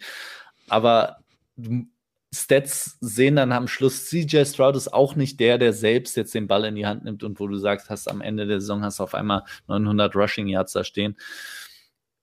Und dann die Passing Yards werden und Receiving Touchdowns oder Passing Touchdowns in seinem Fall werden nicht doll sein. Also es müsste mit dem Teufel zugehen und Bobby Slowick müsste wirklich ein Magier sein und vielleicht das, das geheime Gehirn hinter dem Passing Schemes von äh, Kyle Shanahan. Wenn er das war, dann haben sie vielleicht eine Chance, da was Kreatives irgendwie drumrum zu bauen, aber ich sehe es wirklich gar nicht. Ihr habt im äh, Chat auch bei YouTube noch ähm, Matchy thematisiert, ähm, also sich jetzt, also äh, den jetzt als Heilsbringer auszuerkoren, äh, ist glaube ich auch schwierig nach dieser tragischen Geschichte gar nicht gespielt. Ja, ähm, Zweitrunden-Pick, der dann äh, leider Blutkrebs hatte, jetzt zurückkommt. Also seine Hoffnung darauf zu stützen, ist sollte man vielleicht nicht unbedingt. Und auch Dalton Schulz wird angesprochen, ja, ist auch okay, hatte aber auch am Schluss, äh, ich glaube, 500, ein bisschen über 500 Yards letzte Saison. Also es ist, auch der holt dir die Kohlen nicht aus dem Feuer, wenn du. Aber ist zumindest eine sicherere Anspielstation, vielleicht zumindest zu Beginn für Stroud, ne? Schöne kurze Pässe auf Dalton Schulz. Ich fand die schon bei den Cowboys okay. Ja, aber hatte letzte Saison nicht seine beste Saison. Wollte gerade sagen, also die, die guten Jahre von Dalton Schulz, die liegen auch schon wieder zwei, drei zurück. Also. Hm. Gut, Remo, dann sag uns doch mal ähm, deine Grades.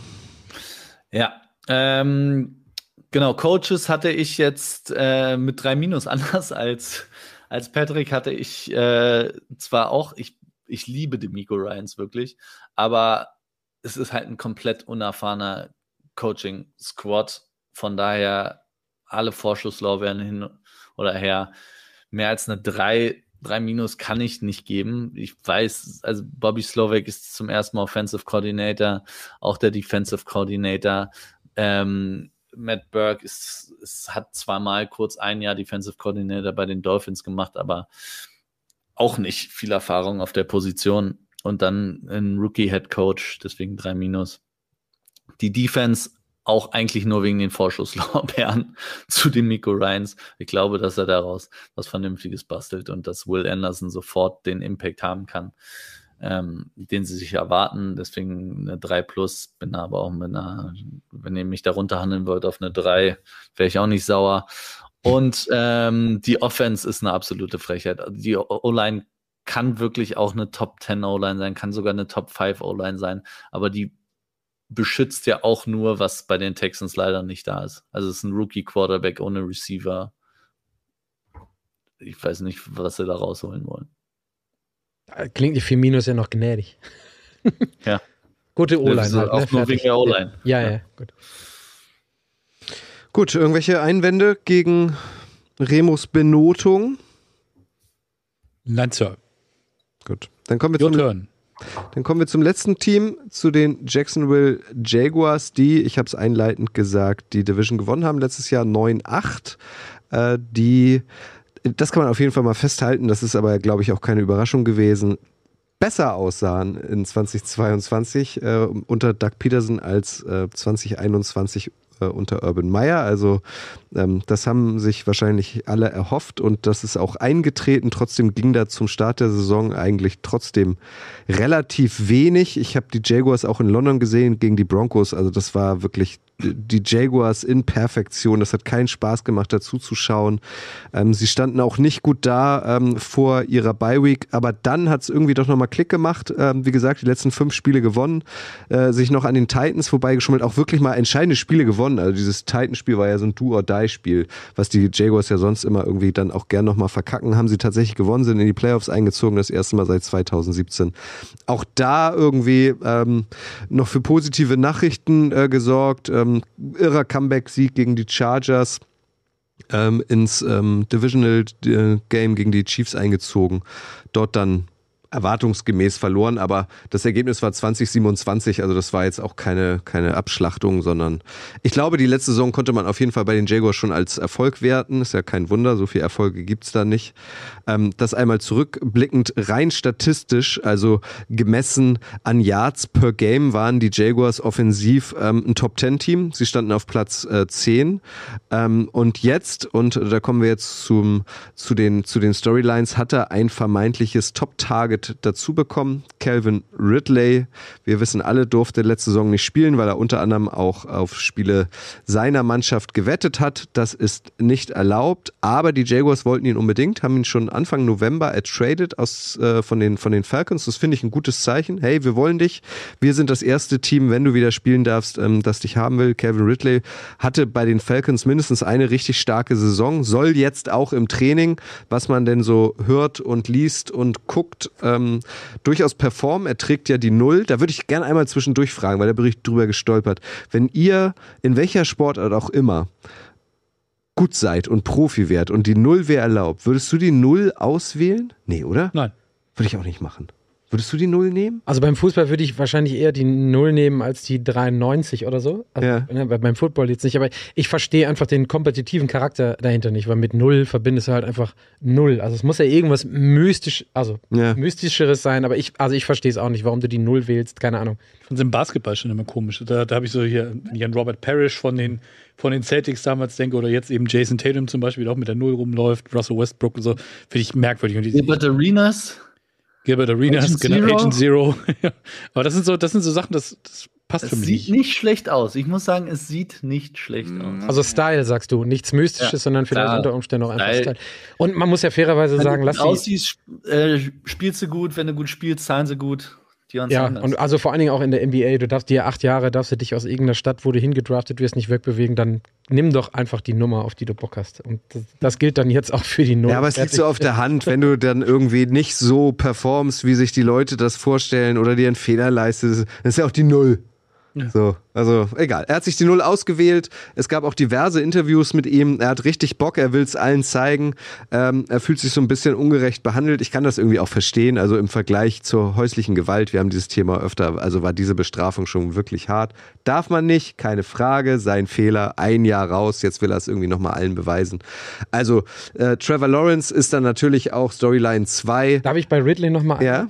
Ich, ich habe nochmal nachgeguckt, weil ich einfach, also der hat jetzt seit Oktober 2021, weil er dann auch vorher in der 21er-Saison verletzt war, kein Spiel mehr gemacht. Und äh, gibt Quarterbacks, gibt Wide Receiver, gibt andere Spieler, aber das ist ja jetzt, das sind dann knapp zwei Jahre. ist das direkt, ähm, also ist das direkt die Hilfe im, also Preseason jetzt mal weggerechnet, der sofort Trevor Lawrence auf Outside und White helfen kann? Das ist die große Hoffnung. Das ist die große Hoffnung. Aber selbst wenn es nicht funktioniert, und dann kommen wir jetzt doch irgendwie zu Storyline 2, mhm. hast du ähm, halt Trevor Lawrence, wissen wir alle, der als das Beste seit geschnitten Brot am College galt, in der ersten Saison derbe abgekackt hat, auch äh, oder vor allem wahrscheinlich wegen äh, Urban Meyer. Zumindest so sein Potenzial hat erahnen lassen. Und selbst wenn Calvin Ridley nicht funktionieren sollte, ist das Receiving Core, finde ich, der Jaguars zumindest in dieser Division ähm, das Beste. Du hast immer noch Christian Kirk, du hast äh, Say Jones, ähm, du hast mit Evan Engram verlängert als, als sichere Anspielstation. Hat bei den Giants irgendwie nicht so richtig funktioniert, aber zwischen Lawrence und ihm gibt's da ähm, offenbar eine Chemistry. Den hast du auch noch da. Du hast Travis Etienne, den du immer mal anwerfen kannst. Du hast mit Tank Bixby ähm, einen weiteren Running Back geholt. Also äh, du hast mit Jamal Agnew so, so einen Gadget-Spieler, der irgendwie auch immer für, für was Besonderes da ist. Also selbst wenn es nicht nicht funktioniert, so wie man sich das vorstellt, ähm, mache ich mir da keine Sorge, weil in der Offense ähm, gab es wenig Rotation, außer dass Marvin Jones jetzt nicht mehr da ist. Ähm, aber natürlich ist die große Hoffnung, dass es Calvin Ridley ist. Natürlich ist aber auch die große Hoffnung, dass Doug Peterson, ähm, der früher ja selbst Quarterback gespielt hat, ähm, es schafft, Trevor Lawrence irgendwie weiterzuentwickeln. Ähm, das ist eine Hoffnung, dass auch Trevor Lawrence den nächsten Schritt macht, großartig wäre, glaube ich, so würde, das würde dann am perfektesten laufen, wenn es tatsächlich ähm, Kevin äh, Ridley auch direkt funktioniert. Wie beurteilst du diese Personalie zwei Jahre nicht gespielt, Sebastian? Ja, er ist ja rausgegangen damals wegen Mental Health Problemen und sowas, ne? Ich glaube, das war, war die Thematik, weswegen er da die, aus der Saison rausgegangen ist. Ähm, kann man natürlich nur hoffen, dass er das Ganze jetzt, äh, dass das wieder alles okay ist, aber er wirkt ja tatsächlich so, als äh, ob er richtig Bock hat auf das, was da kommt. Ähm, bin ich sehr gespannt drauf. Ich äh, muss da zum Beispiel an einen Michael Thomas denken, der ja auch schon seit zwei Jahren raus ist. Ähm, und da ist für mich dann auch die Frage so, ja, kann er wirklich direkt äh, von vornherein so helfen, wie man das äh, gerne hätte? Aber du hast es richtig angesprochen. Er muss es noch gar nicht so dringend. Es wäre natürlich cool, wenn er direkt von Anfang an funktioniert. Aber aufgrund des Receiving Cores, den, den, den die Jaguars eben haben, ist es noch nicht mal nötig. Denn wenn der halt vielleicht wirklich so seine fünf, sechs Spiele braucht, um reinzukommen, ja, dann so be it, dann nimmt er sich die und dann äh, kann er hinten raus dann, dann noch ordentlich abliefern, weil ähm, da wird er definitiv dann auch nochmal wichtig werden für die Jaguars. Mhm. Fairerweise muss man auch sagen, der Junge ist erst 28, also ist jetzt nicht so Michael Thomas zum Beispiel Ticken älter, mhm. aber ja, er muss erstens nicht sofort liefern. Zweitens ist Receiver ja hauptsächlich, es gibt keinen Grund, warum er nicht körperlich fit sein sollte, um sofort durchzustarten. Er hat auch genug Zeit gehabt, um das Playbook jetzt zu lernen. Klar, ein bisschen rusty vielleicht, weil er jetzt lange nicht gespielt hat, aber an sich kommt er nicht von einer schweren Verletzung zurück. Also, dass er auch körperlich reinfinden muss wieder. Und aus dem, die Bilder, die man aus dem Training Camp gesehen hat, waren ja schon absurd. Also es gibt einen, einen Vergleich, glaube ich, da ist Zay Jones eine, eine Route gelaufen und direkt danach Kevin Ridley und sah aus, als hätte man einfach fast forward gemacht, weil es so schnell war. Und er kommt auch noch aus Florida. Also das ist auch noch so ein bisschen Lokalkolorit, der da vielleicht mitspielt. Dritte Sache ist die Defense. Ähm, da liest man immer wieder, äh, die Defense ist sehr jung aber auch äh, sehr talentiert. Also ein kurzer Überblick: 2022 war die Defense der Jaguars, wenn man es charmant ausdrücken möchte, solide. Also die haben die gegnerischen Mannschaften ähm, äh, im Schnitt bei 20,6 Punkten gehalten. Das finde ich okay. Waren Fünfter in der Liga mit 27 Takeaways, aber ähm, wenn man das an den, an den zugelassenen Yards äh, pro Spiel misst, waren sie nur auf Platz 24 äh, und äh, in der Pass-Defense nur auf Platz 28 mit insgesamt nur 35 Sacks. Aber ähnlich wie in der Offense, man hat die Defense nahezu zusammengehalten. Es gab eigentlich nur zwei prominente, in Anführungszeichen, wenn man so will, Abgänge, nämlich Arden Key, du hast ihn schon angesprochen. Sebastian ist jetzt bei den Titans und Shaquille Griffin ist zu den Texans gegangen. Also die sind natürlich auch in der NFL irgendwie immer wieder bemerkenswert, dass sehr viele Wechsel innerhalb von Divisions stattfinden. Also es ist im Fußball ja zum Beispiel irgendwie unvorstellbar, dass oder selten, dass dann Spieler zum Erzrivalen gehen. Ähm, also, dass du die Defense zusammengehalten hast, ähm, stärkt natürlich Automatismen. Ähm, komme ich gleich noch zu, wenn wir über den Coaching-Staff reden, aber auch der Defensive Coordinator ist ähm, da geblieben, Mike Caldwell, der war letztes Jahr in Jahr 1, jetzt ist er in Jahr 2, also auch der wird gelernt haben. Und dann hast du halt dadurch, dass du so scheiße warst in den letzten Jahren und zweimal in Folge den First Overall-Pick hattest, äh, hast du da jetzt halt so ein paar Defense-Spieler, die du sehr früh gedraftet hast, nämlich Trevin Walker, von dem ich persönlich irgendwie ja, irgendwie schon enttäuscht war, weil der so wenig sichtbar war im Vergleich zu Aiden Hutchinson. Also ich kann mich noch dran erinnern, letztes Jahr, wenn ich Red Zone geguckt habe und es ist irgendwas bei den Lions passiert, äh, während sie in der Defense waren, dann war immer Aiden Hutchinson zu sehen. So, das hattest du bei den Jaguars nie. So, es hieß natürlich auch irgendwie immer, dass Trevin Walker irgendwie länger braucht. Der ist noch nicht sofort ready wie Aiden Hutchinson, aber irgendwas müssen sie in dem ja auch gesehen haben. Also ist natürlich die Hoffnung, dass der in Jahr zwei jetzt ähm, also tatsächlich auch irgendwie nochmal zu einem Faktor wird in dieser De Defense. Devin Lloyd geht auch in sein zweites Jahr. Auch den haben sie letztes Jahr in der ersten Runde gedraftet. Auch da erhofft man sich natürlich, dass er den nächsten Schritt macht.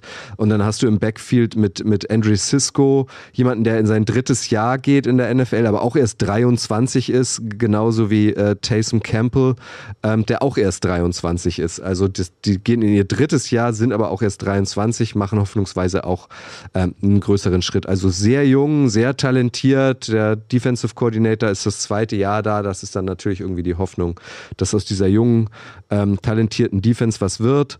Ähm, Olokun äh, war Tackle-Leader letztes Jahr, den, den haben sie ja von den Falcons geholt. Wenn man Tackle-Leader wird in der NFL, hat sich das wahrscheinlich rentiert, kann man sagen. Josh Allen geht in sein Vertragsjahr.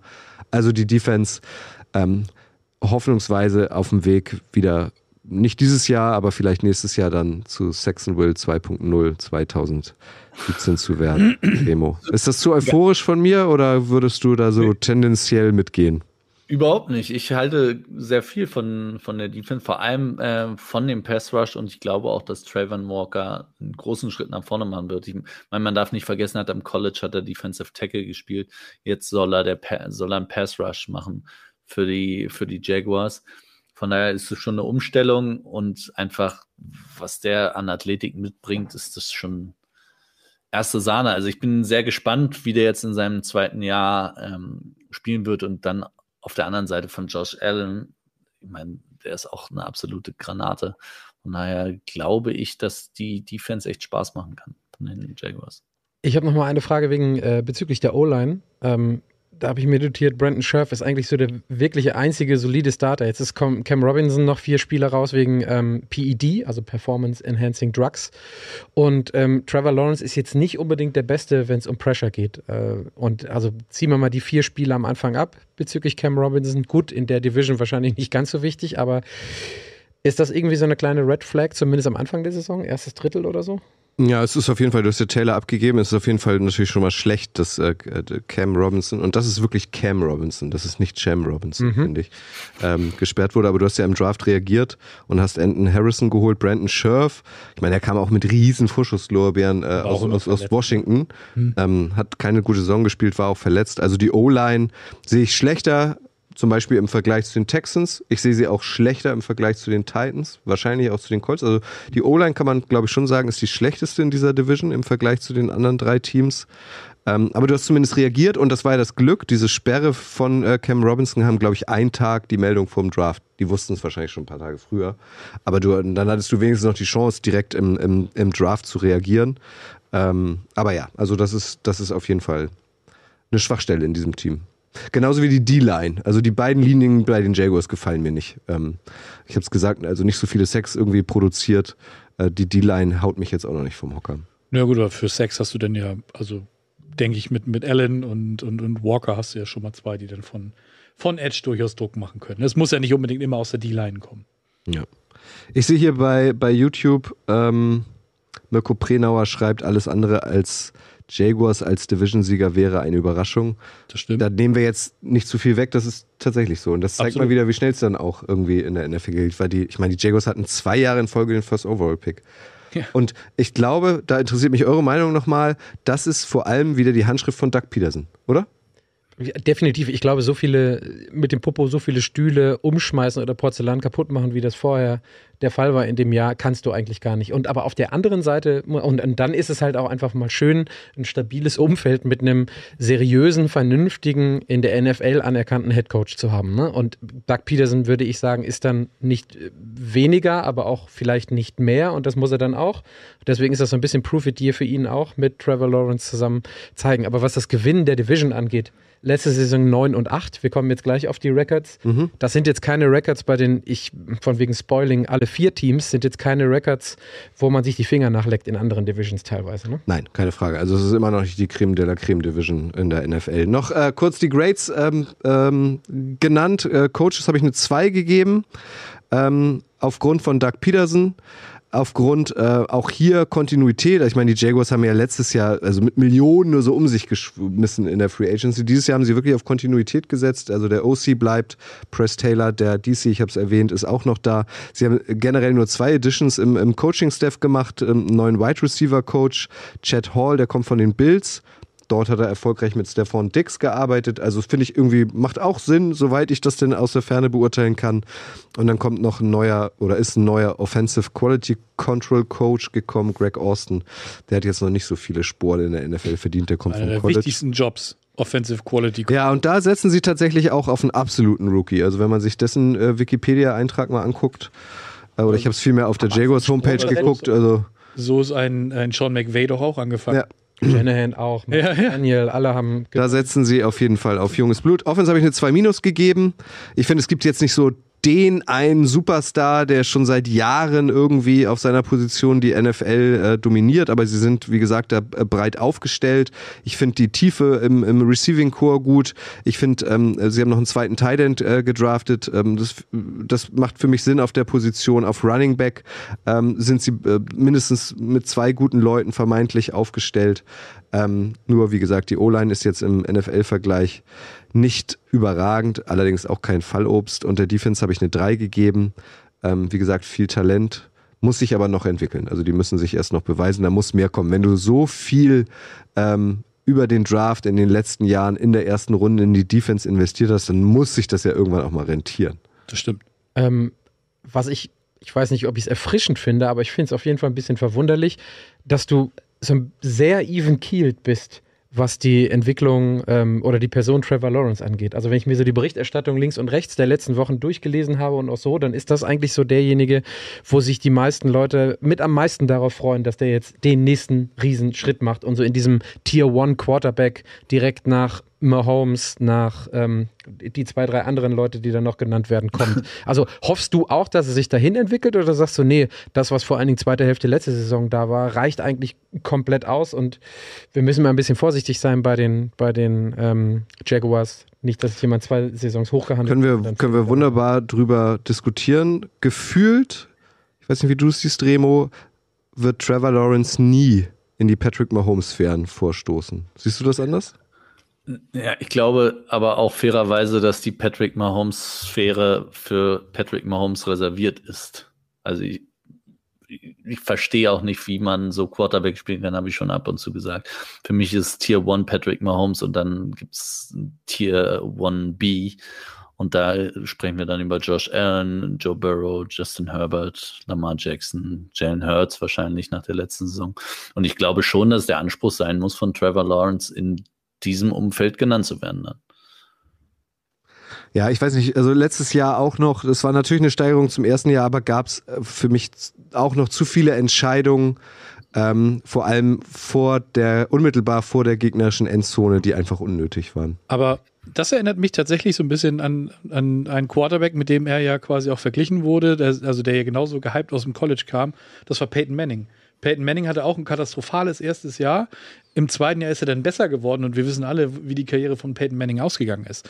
Also ähm, ich glaube, wenn er in, mit dem richtigen Umfeld, mit dem richtigen Coaching-Staff und, und da ist Doug Peterson äh, absolut der richtige Mann am, am, am richtigen Platz, dem, dem gib ihm sein drittes Jahr und dann, wie gesagt, wir, wir sind uns da sicherlich komplett einig. Für die Division reicht das auf jeden Fall. Und dann, guck mal, letztes Jahr haben sie die Chargers nach, nach dieses, kannst du dich an dieses Spiel erinnern? Natürlich. Das ist, äh, sowas Irres habe ich ja echt Ewigkeiten nicht gesehen. Und ja, das zeigt dir, dass halt äh, alles möglich ist in, in, in dieser abgefahrenen Liga. Und äh, deswegen, Trevor Lawrence, äh, Ich glaube, jetzt in Jahr drei schon. Kommt nochmal ein Lieb. Ja. Ich, ich habe schon ein paar Mal im Rahmen der Footballerei gesagt, ähm, in Jahr 1 habe ich ihn auch in London gesehen. Hm. Und äh, da war auch, ähm, obwohl Urban Meyer sein Headcoach war, irgendwie auch schon ein Leader. Also das fand ich, das habe ich schon ein paar Mal hier gesagt, das fand ich irgendwie bemerkenswert, dass er in die Pressekonferenz ähm, im Wembley-Stadion nach dem Spiel kommt und sagt, hey, das ist cool hier zu sein und ich freue mich jetzt schon auf die nächsten Jahre wiederzukommen. Muss er ja nicht sagen. Wird ihm wahrscheinlich auch irgendein Pressevogel gesagt haben, dass er da mal sowas sagen soll. Aber das fand ich gut. Also man hat von vornherein gemerkt, er hat sich zumindest auf diese Franchise eingelassen. Gut, ich bin hier jetzt gelandet. Ich hätte mir einen anderen Trainer gewünscht, aber ist jetzt nun mal so, ähm, dass das, ähm, also für ihn war es ja auch keine Überraschung, dass er irgendwann an eins gepickt wurde. Darauf konnte der sich ja auch schon wahrscheinlich Jahre einstellen. Das ist auf jeden Fall ein Riesenfund. Jan-Henning Kruse schreibt noch, äh, Jaguars sind im Win-Now-Modus, äh, solange vor allem Lawrence auf dem Rookie-Vertrag spielt. Das Jahr unter Urban Meyer war verschenkt. Das Fenster ist jetzt zwei bis drei Jahre offen. Das glaube ich auch. Also dieses Jahr, wir kommen jetzt gleich zu den Predictions, werden die Jaguars hoffnungsweise höchstwahrscheinlich diesen Division gewinnen, Ja, mal aber mit dem Titel nichts zu tun haben. Ja. Vielleicht aber 2024 ähm, schon mehr ein Wörtchen mitreden können.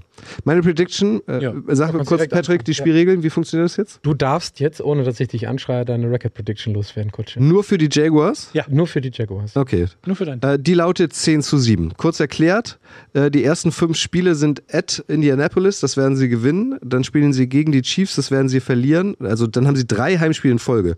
Dann kommen noch die Texans, das werden sie gewinnen. Dann kommen die Falcons, das werden sie gewinnen. Und dann spielen sie bei den Bills, das werden sie verlieren. Danach geht es dann wieder gegen die Colts, das werden sie gewinnen. Also ich glaube, sie gewinnen vier Spiele, äh, vier, äh, sie holen vier Siege aus den ersten sechs Spielen. Das ist schon mal eine Steigerung zu letztem Jahr. Ähm, und die Division misst sich ja mit der NFC South. Das ist ja auch schon mal dankbar. Also sowohl die Falcons als auch die Saints, Buccaneers und Panthers sind alle schlagbar. Ist ja auch schon mal gut, dass sie keine Hammer-Division haben und deswegen enden sie nicht überragend, aber letztlich souverän, zumindest in der Di- Division bei 10 zu 7. Es sind immer noch die Jaguars. Also wir wollen jetzt nicht durchdrehen, auch ich nicht, dass es ein 15-2 wird. Oder sieht das jemand von euch anders? Oh, irgendwer im Chat hat geschrieben 15-2. Habe ich auch schon gesehen, ja. Deswegen hast du es wahrscheinlich im Hinterkopf. Ja. Aber ich muss sagen, das ist sehr human gepickt, Kutsche. Also es sind die Jaguars, Remo. Jetzt nicht durchdrehen. Naja, aber es ist, also erstmal die eigene Division, dann, wie du gesagt hast, gegen die South. Also es ist jetzt auch nicht, dass sie ein Hammerprogramm vor der Brust haben. Dann mit Trevor Lawrence, der potenziell den Schritt wirklich in die Elite der Quarterbacks machen kann.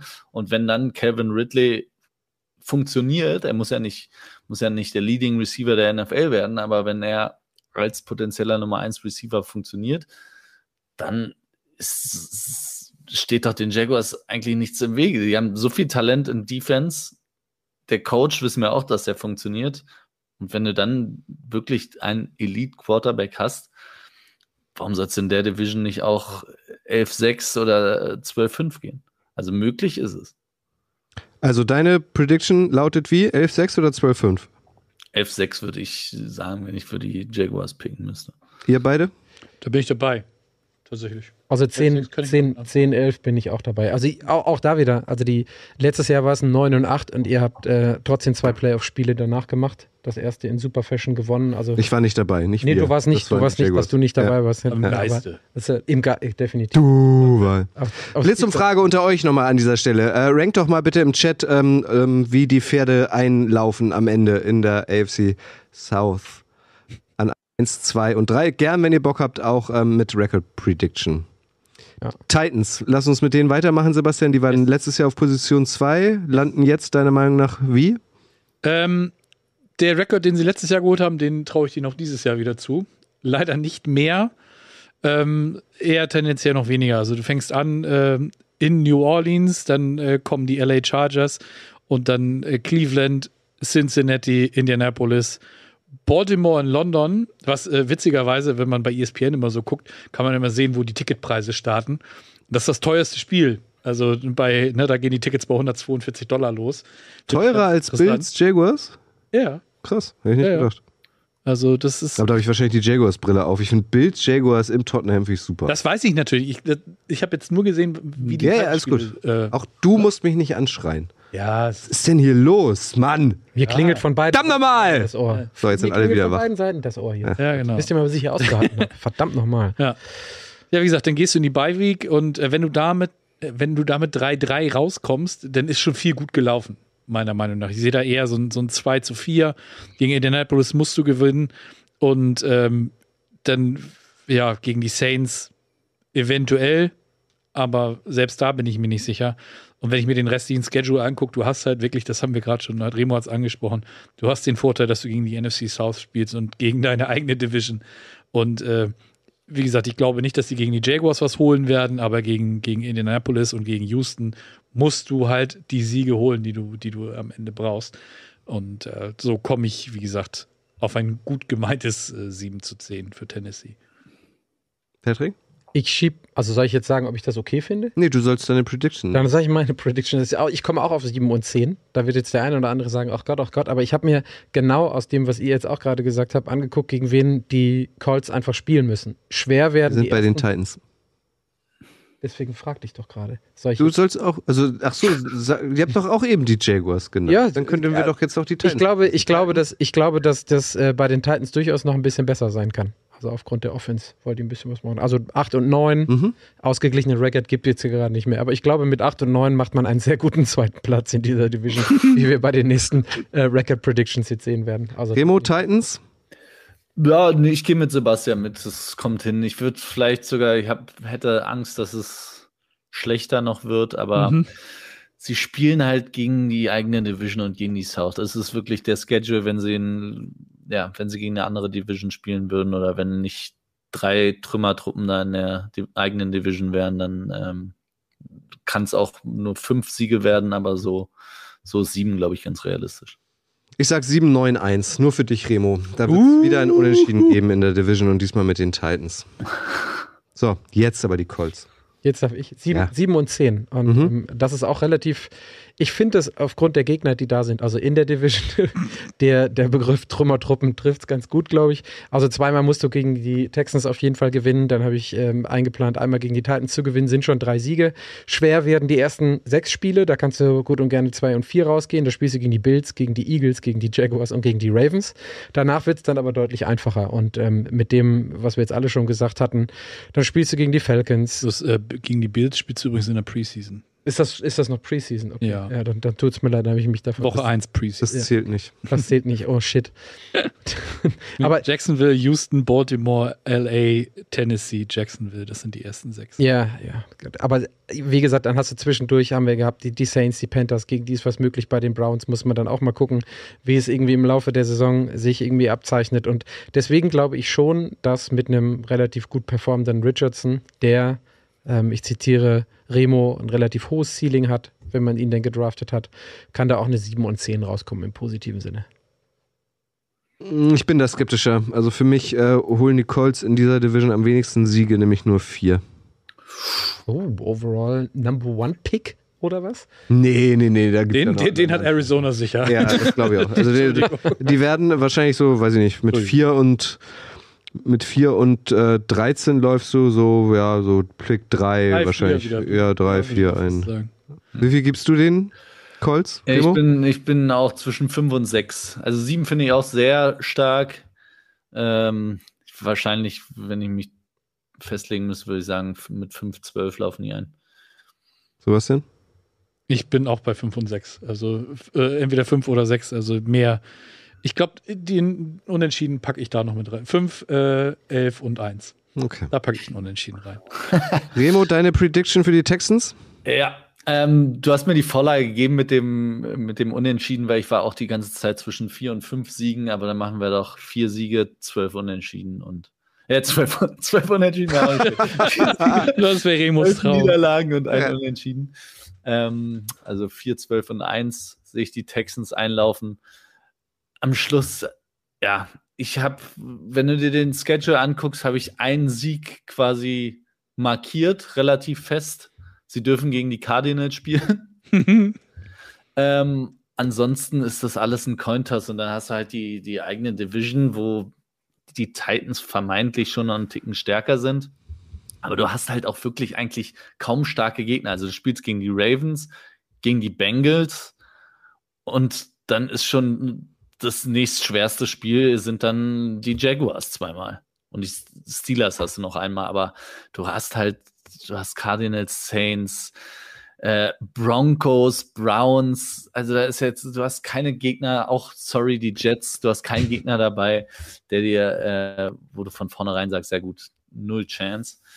Aber du hast halt auch keinen Gegner dabei, außer den Cardinals, wo du sagst, ja, das, das sollte es auf jeden Fall werden. Von daher zwischen vier und fünf Siegen, in dem Fall jetzt 4, 12 und 1, ist eine leichte Verbesserung, ein Sieg mehr als letztes Jahr. Und ähm, ja, da würde ich dann einmal aber auch kurz direkt die Bold Prediction ranhauen, weil es passt.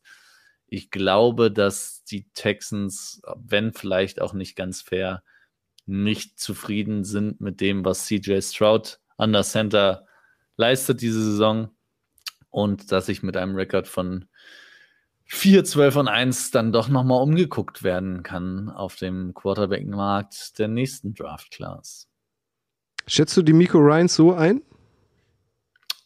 Nicht unbedingt ihn als Person, aber ich vermute, wie ich schon jetzt ein paar Mal gesagt, ich glaube nicht, dass das der Wunschkandidat war von Demico Ryans und der deswegen vom Coaching-Staff nicht unbedingt eine lange Leine hat. Aber er ist der Entscheider, okay. Aber es bleibt festzuhalten, ist das eine Rotz-Division, oder? Hi, hey, hey, hey, hey. Ich möchte euch auch auf jeden Fall noch zu Wort kommen lassen. Als allererstes, ähm, das hat mich gerade sehr gefreut, als ich es gesehen habe. Liebe Grüße an Konstantin Rodek. Der hat äh, die Titans hier einlaufen lassen mit zwölf Siegen. Man muss dazu wissen, er ist aber auch äh, Titans-Fan. Die Jaguars mit äh, zehn Siegen, die Texans mit sechs und ähm, die Colts mit vier. Ähm, du bist überraschenderweise der Einzige, der so euphorisch ist, äh, was die Titans angeht. Ähm, Stichwort gibt ähm, am Mittwoch gibt es eine neue Folge NFL Boulevard, da ist Konstantin auch dabei. Konstantin ist nämlich Geschäftsführer der, des RTL Audio Centers und äh, Initiator und äh, ähm, Umsetzer letztlich äh, des RTL NFL Radios, was wir zusammen bestreiten dürfen. Also Sonntag neue Folge NFL Boulevard. Ansonsten, ähm, wenn ich hier auf eure Predictions gucke, ist das eigentlich alles relativ deckungsgleich. Jaguars eigentlich bei allen an eins, die, die Titans an zwei und Texans und Colts an drei und vier äh, wechseln sich ab. Ähm, bei mir, das können wir auch nochmal der Vollständigkeit halber äh, kurz sagen, sind die, sind die Texans an drei, weil sie werden ein Spiel mehr gewinnen, glaube ich, als die Colts, also fünf. Wie seht ihr das? Könnte ich mit leben, äh, aber also ich, ich weiß, ich kann es mir einfach vom Grundgefühl, finde ich, ist die, die Aufbruchstimmung bei den ähm, und das, was, was da geholt wurde im Coaching auch mit dem Fokus eher auf den Quarterback, den man gedraftet hat und mit der Offense, finde ich das also aufbruchsstimmungsmäßiger bei den Colts. Und ich glaube, das trägt Rechnung am Ende des Tages. Und liebe Grüße an dieser Stelle auch noch kurz, dann bist du dran, Sebastian, äh, an German Texan. Das lese ich hier gerade. Christian, den habe ich gestern getroffen in Düsseldorf. Der hat die Texans auch bei neun und die Jacks bei neun. Also so ein paar Fanbrillen sehe ich hier im Chat. Die wir ja äh, dieses Mal nicht äh, in der Preview-Crew dabei haben. Das war ja sonst immer die letzten Wochen eher so. Du hast ja wirklich sehr human gepickt, was, was deine Jaguars angeht. Also von daher. Ich bin da noch skeptisch. Man ja, muss auch ich will nicht zu enttäuscht werden. Man muss aber fairerweise auch mal sagen, die Jaguars sind, also es gibt nur zwei andere Teams, die höhere Favoriten auf ihre Division sind. Und das verstehe ich nicht mal ganz. Also die Jaguars sind für mich wahrscheinlich der größte Favorit auf den Division-Sieg zusammen mit den Chiefs. Bull Prediction. Äh, Remo hat schon angefangen, also äh, sagt auch da gerne eure Meinung im Chat. Ich kann es mir irgendwie nicht vorstellen, dass ähm, die Miko Ryans, der letztlich dafür ja mit hauptverantwortlich ist, direkt die Nerven verliert, es sei denn, äh, CJ Stroud spielt so eine scheiß Saison. Ähm, schreibt gerne rein, ob es ähnlich sieht wie, wie Remo. Ähm, was sind eure Bull Prediction für die Colts bzw. die Titans? Also bei mir bei den Colts ist eine ziemlich langweilige. Für mich steht Anthony Richardson am Ende der Saison als sattelfester Starter fest und ich mhm. glaube, das ist dann eine Evaluation, die sehr positiv gelaufen ist. Muss nicht heißen, dass er dann direkt irgendwie als Top 10 oder Top 12 Quarterback Prospect die Saison da beendet hat, aber das ist das ist für mich da schon, glaube ich, eine ziemlich bolde Prediction und ähm, deswegen wäre er auch mein Team MVP. Weil er, nämlich weil er ja vor allen Dingen auch gegen Gardner Minshew antreten muss. Das stimmt. Ne? Ich glaube, dass Gardner Minshew sich am Ende durchsetzt. Wird Remo freuen, oder? Remo? Jetzt kommen wir, jetzt kommen wir doch in Tagesthemen-Territory, wenn ja, hier Diskussionsrunde ja. schleife Das Wetter der Tagesschau ist ja. auch schon lange gelaufen, ja. sehe ich. Sebastian, komm, deine Bull Prediction noch für die Titans? Ja, das äh, Derrick Henry wird abgelöst als äh, Nummer 1 Running Back der, der Titans. Boom. Von, von Taji Spears. Also glaube tatsächlich, dass die Zeit von King Henry. Ist das eigentlich der Bruder von Britney? Bestimmt. Mhm. Bestimmt. Ja, gut. Was soll man dazu sagen? Meine Bold Prediction bei den Jaguars ist, dass ähm, Travis Etienne über 1500 Yards nur alleine rushen wird. Er hatte letztes Jahr schon knapp 1,50, glaube ich, und hat nur zwölf Spiele gemacht. Ist auch nicht so eine geile Bold Prediction, ne? Oh, doch, ich finde Naja, mit Travis ich schon Etienne. ziemlich stabil auch, ja. Ja, ja, Finde ich schon, kann man schon so machen. Also wer jetzt gesagt 1200 oder 1000 oder so, ach nee, Leute, der geht Er ja wird ein jetzt- mehr rushen als letztes Jahr. Nee, okay, ist 1,5. gut. Und vielleicht dann äh, Scrimmage Yards 2000. Das wäre doch mal was. Ich meine, er war auch in der ersten Saison komplett verletzt. Er hat ja gar kein Spiel gemacht. Letztes Jahr wurde das schon besser. Ich glaube aber nicht, dass der Da steckt so viel 1500 Potenzial in den Jaguars. Nicht, MVP wird überraschenderweise Trevor Lawrence. Wer wird denn MVP der Titans? Jeffrey Simmons. Und der Macht Sinn. Texans Remo? Der Texans Will Anderson natürlich, der Liebling von den Miko Ryans, weil CJ Stroud wird's nicht und im Receiving Core wird's auch niemand. von daher äh, glaube ich, Will Anderson macht das. Aber dann lass uns kurz den König der Division noch hinterher schieben. Wer von den Vieren ist denn der? Trevor Lawrence. Ja, ne? Ja. können wir Ich- kurz machen. Glaube ich auch. Meint ihr, ich bin ja nicht so der Trikot-Typ. Und ich habe ja ähm, nur zwei Trikots, mittlerweile sind es schon zwei, von Blake Bortles. Meint ihr, ich bräuchte auch ein Trevor Lawrence-Trikot? Definitiv. Aber ich trage eigentlich gar keine Noch Trikots. besser als ein Trikot, als Tribut fände ich, wenn du dir, du hast ja auch so eine schöne blonde Mähne. Lass einfach wachsen, das Ding. Du hast Hm. aber, aber du hast so ein Shirt mit ihm drauf, ne? Das finde Ein ich, Shirt, ja, find ich viel cooler als ein Trikot. Bin ich Okay. Remo, ich knöpfe daran an. Nee, Ich habe auch einen Pulli von ihm. Ja, Kutsche brauchst dann, ist es, nee, Kutsche braucht, ist das ein Bandera, was man über die Stirn Bandana. macht? Also Äh, Bandana. Bandana. Entschuldigung, weiß ich nicht. Deswegen Remo frage ich ja das. extra nach. Aber sowas dann einfach. Dann brauchen die Haare auch nicht länger sein. Mitten in, in äh, Jaguars Farben mit einem Jaguar-Logo in der Mitte. Dann weiß jeder der- sofort Bescheid. Du musst dir, glaube ich, nochmal das, das Footballerei London-Video angucken.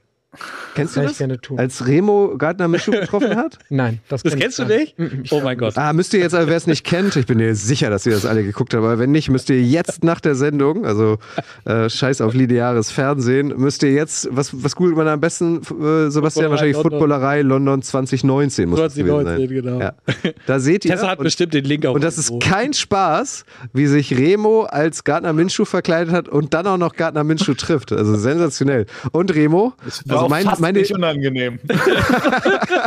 aber wir, wir hatten alle äh, gefühlt seine Stimme nicht so richtig ähm, äh, auf der Uhr. Also der hatte so eine Whisky-geile, Ja. also als wäre der am Abend vorher im Total. Pub gewesen. Ja. Total. Richtig gut. Das war super. Und der, Ja. da wurde Remo nämlich auch für seinen Bandana und, und, und den Stash Ja. Banana. Ja. Hauptsächlich aber von Leonard von Nett, muss man auch dazu sagen. Der fand es noch besser. Gardner wusste nicht so richtig, was er davon halten soll, glaube ich. Das war super. Da war Nick Foles noch bei den Jaguars. Das ist Oh, wirklich, das ist wirklich, da Ja, war so genau. großartig. ja, sowas müssen wir auch mal wieder machen eigentlich. Das war Oh, großartig. Das war großartig. Gut, Patrick, haben wir irgendwas vergessen? Ja, das Wetter, sag ich Das noch. Wetter, habe ich auch Ja, gerade irgendwas, irgendwas zwischen 17 und 20 Grad morgen in Deutschland, überwiegend Regen. Aber ab Donnerstag soll es besser werden. Soll es besser werden, habe ich auch gesehen, ja. Gut. Hauptsache am Wochenende in Düsseldorf und Duisburg wird's gut. Also falls jemand äh, Sonntag bei Ryan Fire gegen Hamburg Sea Devils ist, wir sind auch da. Sehr gut. Gutes Stichwort. Morgen äh, gibt es eine neue Folge ELF Game Time. Es war jetzt am vergangenen Wochenende kein Spieltag, aber natürlich äh, werden Katharina, Jan und Co. Ähm, für euch wieder alles Aktuelle aus der ELF zusammenfassen. Immer Dienstagnachmittags, Mittwoch, ich habe es erwähnt, äh, eine neue Folge NFL Boulevard. Da erfahrt ihr, was mit dem RTL NFL Radio alles Schönes auf euch zukommt. Ansonsten, das könnten wir auch nochmal sagen, finde ich, Patrick, ähm, Locker Room wird es wieder geben. Den Lockerroom wird es wieder geben. Wir sind, am, wir sind da was am Plan dran, ne? Ja. Ja, Also So einen kleinen Bruch. Ein kleines popkulturelles Zitat nochmal einbauen. Ähm, es werden auf jeden Fall Daniel, Chris und ich auf jeden Fall dabei sein. Wir ähm, versuchen da noch eine vierte Person wieder reinzuwerkeln, weil Detti, das trifft nicht nur auf die Show hier zu, arbeitsmäßig und familienmäßig sich einfach einen Schritt zurückgenommen hat. Da, da muss ich direkt reingrätschen. Ja, bitte. Weißt du, Detti verweigert diese, dieses popkulturelle Highlight. Er will kein Bang Boom Bang und kein Was nicht passt, wird passend gemacht gucken. Also, Also Ich was nicht immer passend, wieder passend versucht. gemacht, kann ich, kann ich unter Umständen vielleicht verstehen. Es wird ein bisschen flacher, aber also Detti, jetzt nochmal an dich, auch in die Kamera, falls du das hören oder sehen solltest, was auch immer. Also Bam Boom Bang ist definitiv, also sorry, komplette Lücke. Geht nicht, kannst Ja. du nicht machen. Kannst du nicht nicht gucken. Weil es- Dann wisst ihr jetzt den richtigen Grund, warum der Team im Lockerroom nächste, ab nächster Saison nicht mehr Lockerroom für alle, die es, also für die 3,4 Millionen, ähm, die hier jetzt gerade zuschauen und äh, zuhören, ähm, da geht es um Fantasy Football. Das kann es geht, ja, der Lockerroom. Weil die Saisons, wir planen, Saisons, aber auch über Filme, Spielzeiten. Ja, also genau, popkulturelle, kleine popkulturelle Referenzen kommen ähm, auch mit rein. Wir starten entweder nächste oder übernächste Woche, also noch ein bisschen in der Preseason und arbeiten das ein oder andere auf und holen dann auch gerne die ein oder andere oder den einen, ein oder anderen ab, der vielleicht das erste Mal Fantasy Football macht und das erste Mal sich auf eine Liga bewirbt und äh, vielleicht auch mal eine aufsetzen möchte, um da ein paar Leute rein zu versammeln. Also Jetzt bald äh, wird es ganz viele Fantasy Drafts geben, weil ihr dürft nicht vergessen, diesen Donnerstag in vier Wochen startet die NFL schon wieder. Das ist großartig. Das ist nicht mehr lang. Ups. Nächste Woche gibt es die nächste Division Preview. Über welche Division sprechen wir da? Weiß ich noch gar nicht so genau. Frag mich nicht. Über eine der aus der NFC. Über eine der restlichen. Das müsste jetzt eigentlich NFC South werden. Haben wir das nicht vorbereitet? Kann NFC South doch, werden? ich bin, ich lass mich doch den Screenshot kurz aufmachen, wenn du. Also es ja. wird, es wird dann die NFC South sein, ja. Ah, guck mal. Ja, über die Saints, Buccaneers, und so weiter haben wir ja schon ausgewiesen. Naja, dann haben wir nächste Woche ja wenigstens eine richtige Knaller-Division. Ja, ich wollte gerade genauso sexy wie heute. Ja. Ich bin nächste Woche wieder da. Du auch, Remo? Ich glaube. Welches Team nimmst du von den Vieren? Ist das schon verteilt? Also hat man da noch Einfluss drauf? Oder? Also jetzt hat man da noch Einfluss drauf, ja. Mir ist das völlig Wumpe. Danke, Remo, das macht mir die Arbeit immer deutlich leichter. Ich würde gerne die Saints nehmen. Geht das? Ja, das geht.